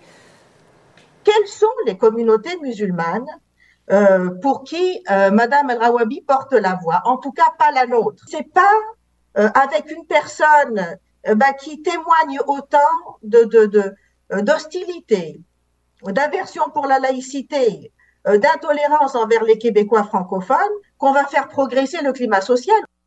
Ouais, pose la question de sa légitimité. Ouais. Et de sa capacité de devenir un pont entre les communautés. Mais moi, je veux dire, euh, j'ai regardé passer ça aujourd'hui, j'ai regardé le point de presse de M. Trudeau, j'ai regardé le malaise de ses ministres, Pablo Rodriguez, puis, tu sais, qui veulent pas euh, faire une dissension, mais qui sont comme québécois, là, au cœur, mal à l'aise, profondément. Et moi, je suis vraiment dans cet état d'esprit-là, déçu, choqué, déchoqué de ce que M. Trudeau fait. Et je veux dire, là, moi, je suis épuisé qu'au Canada, il soit permis de s'essuyer les pieds sur le Québec. Si vous voulez mon sentiment profond, là, c'est de ça dont je suis vraiment écœuré. Là. Oui, oui. De plus en plus, on a deux univers hein, qui, qui ne se parlent pas. En tout cas, elle se fait discrète, la dame. On a très hâte de la recevoir en entrevue. Merci beaucoup à vous deux. Au revoir. Au revoir. Ah voilà, c'est ce qui complète notre émission euh, d'aujourd'hui. Euh, merci beaucoup d'avoir été des nôtres. Rendez-vous demain 15h30. C'est Antoine Robitaille qui s'en vient. Cube Radio.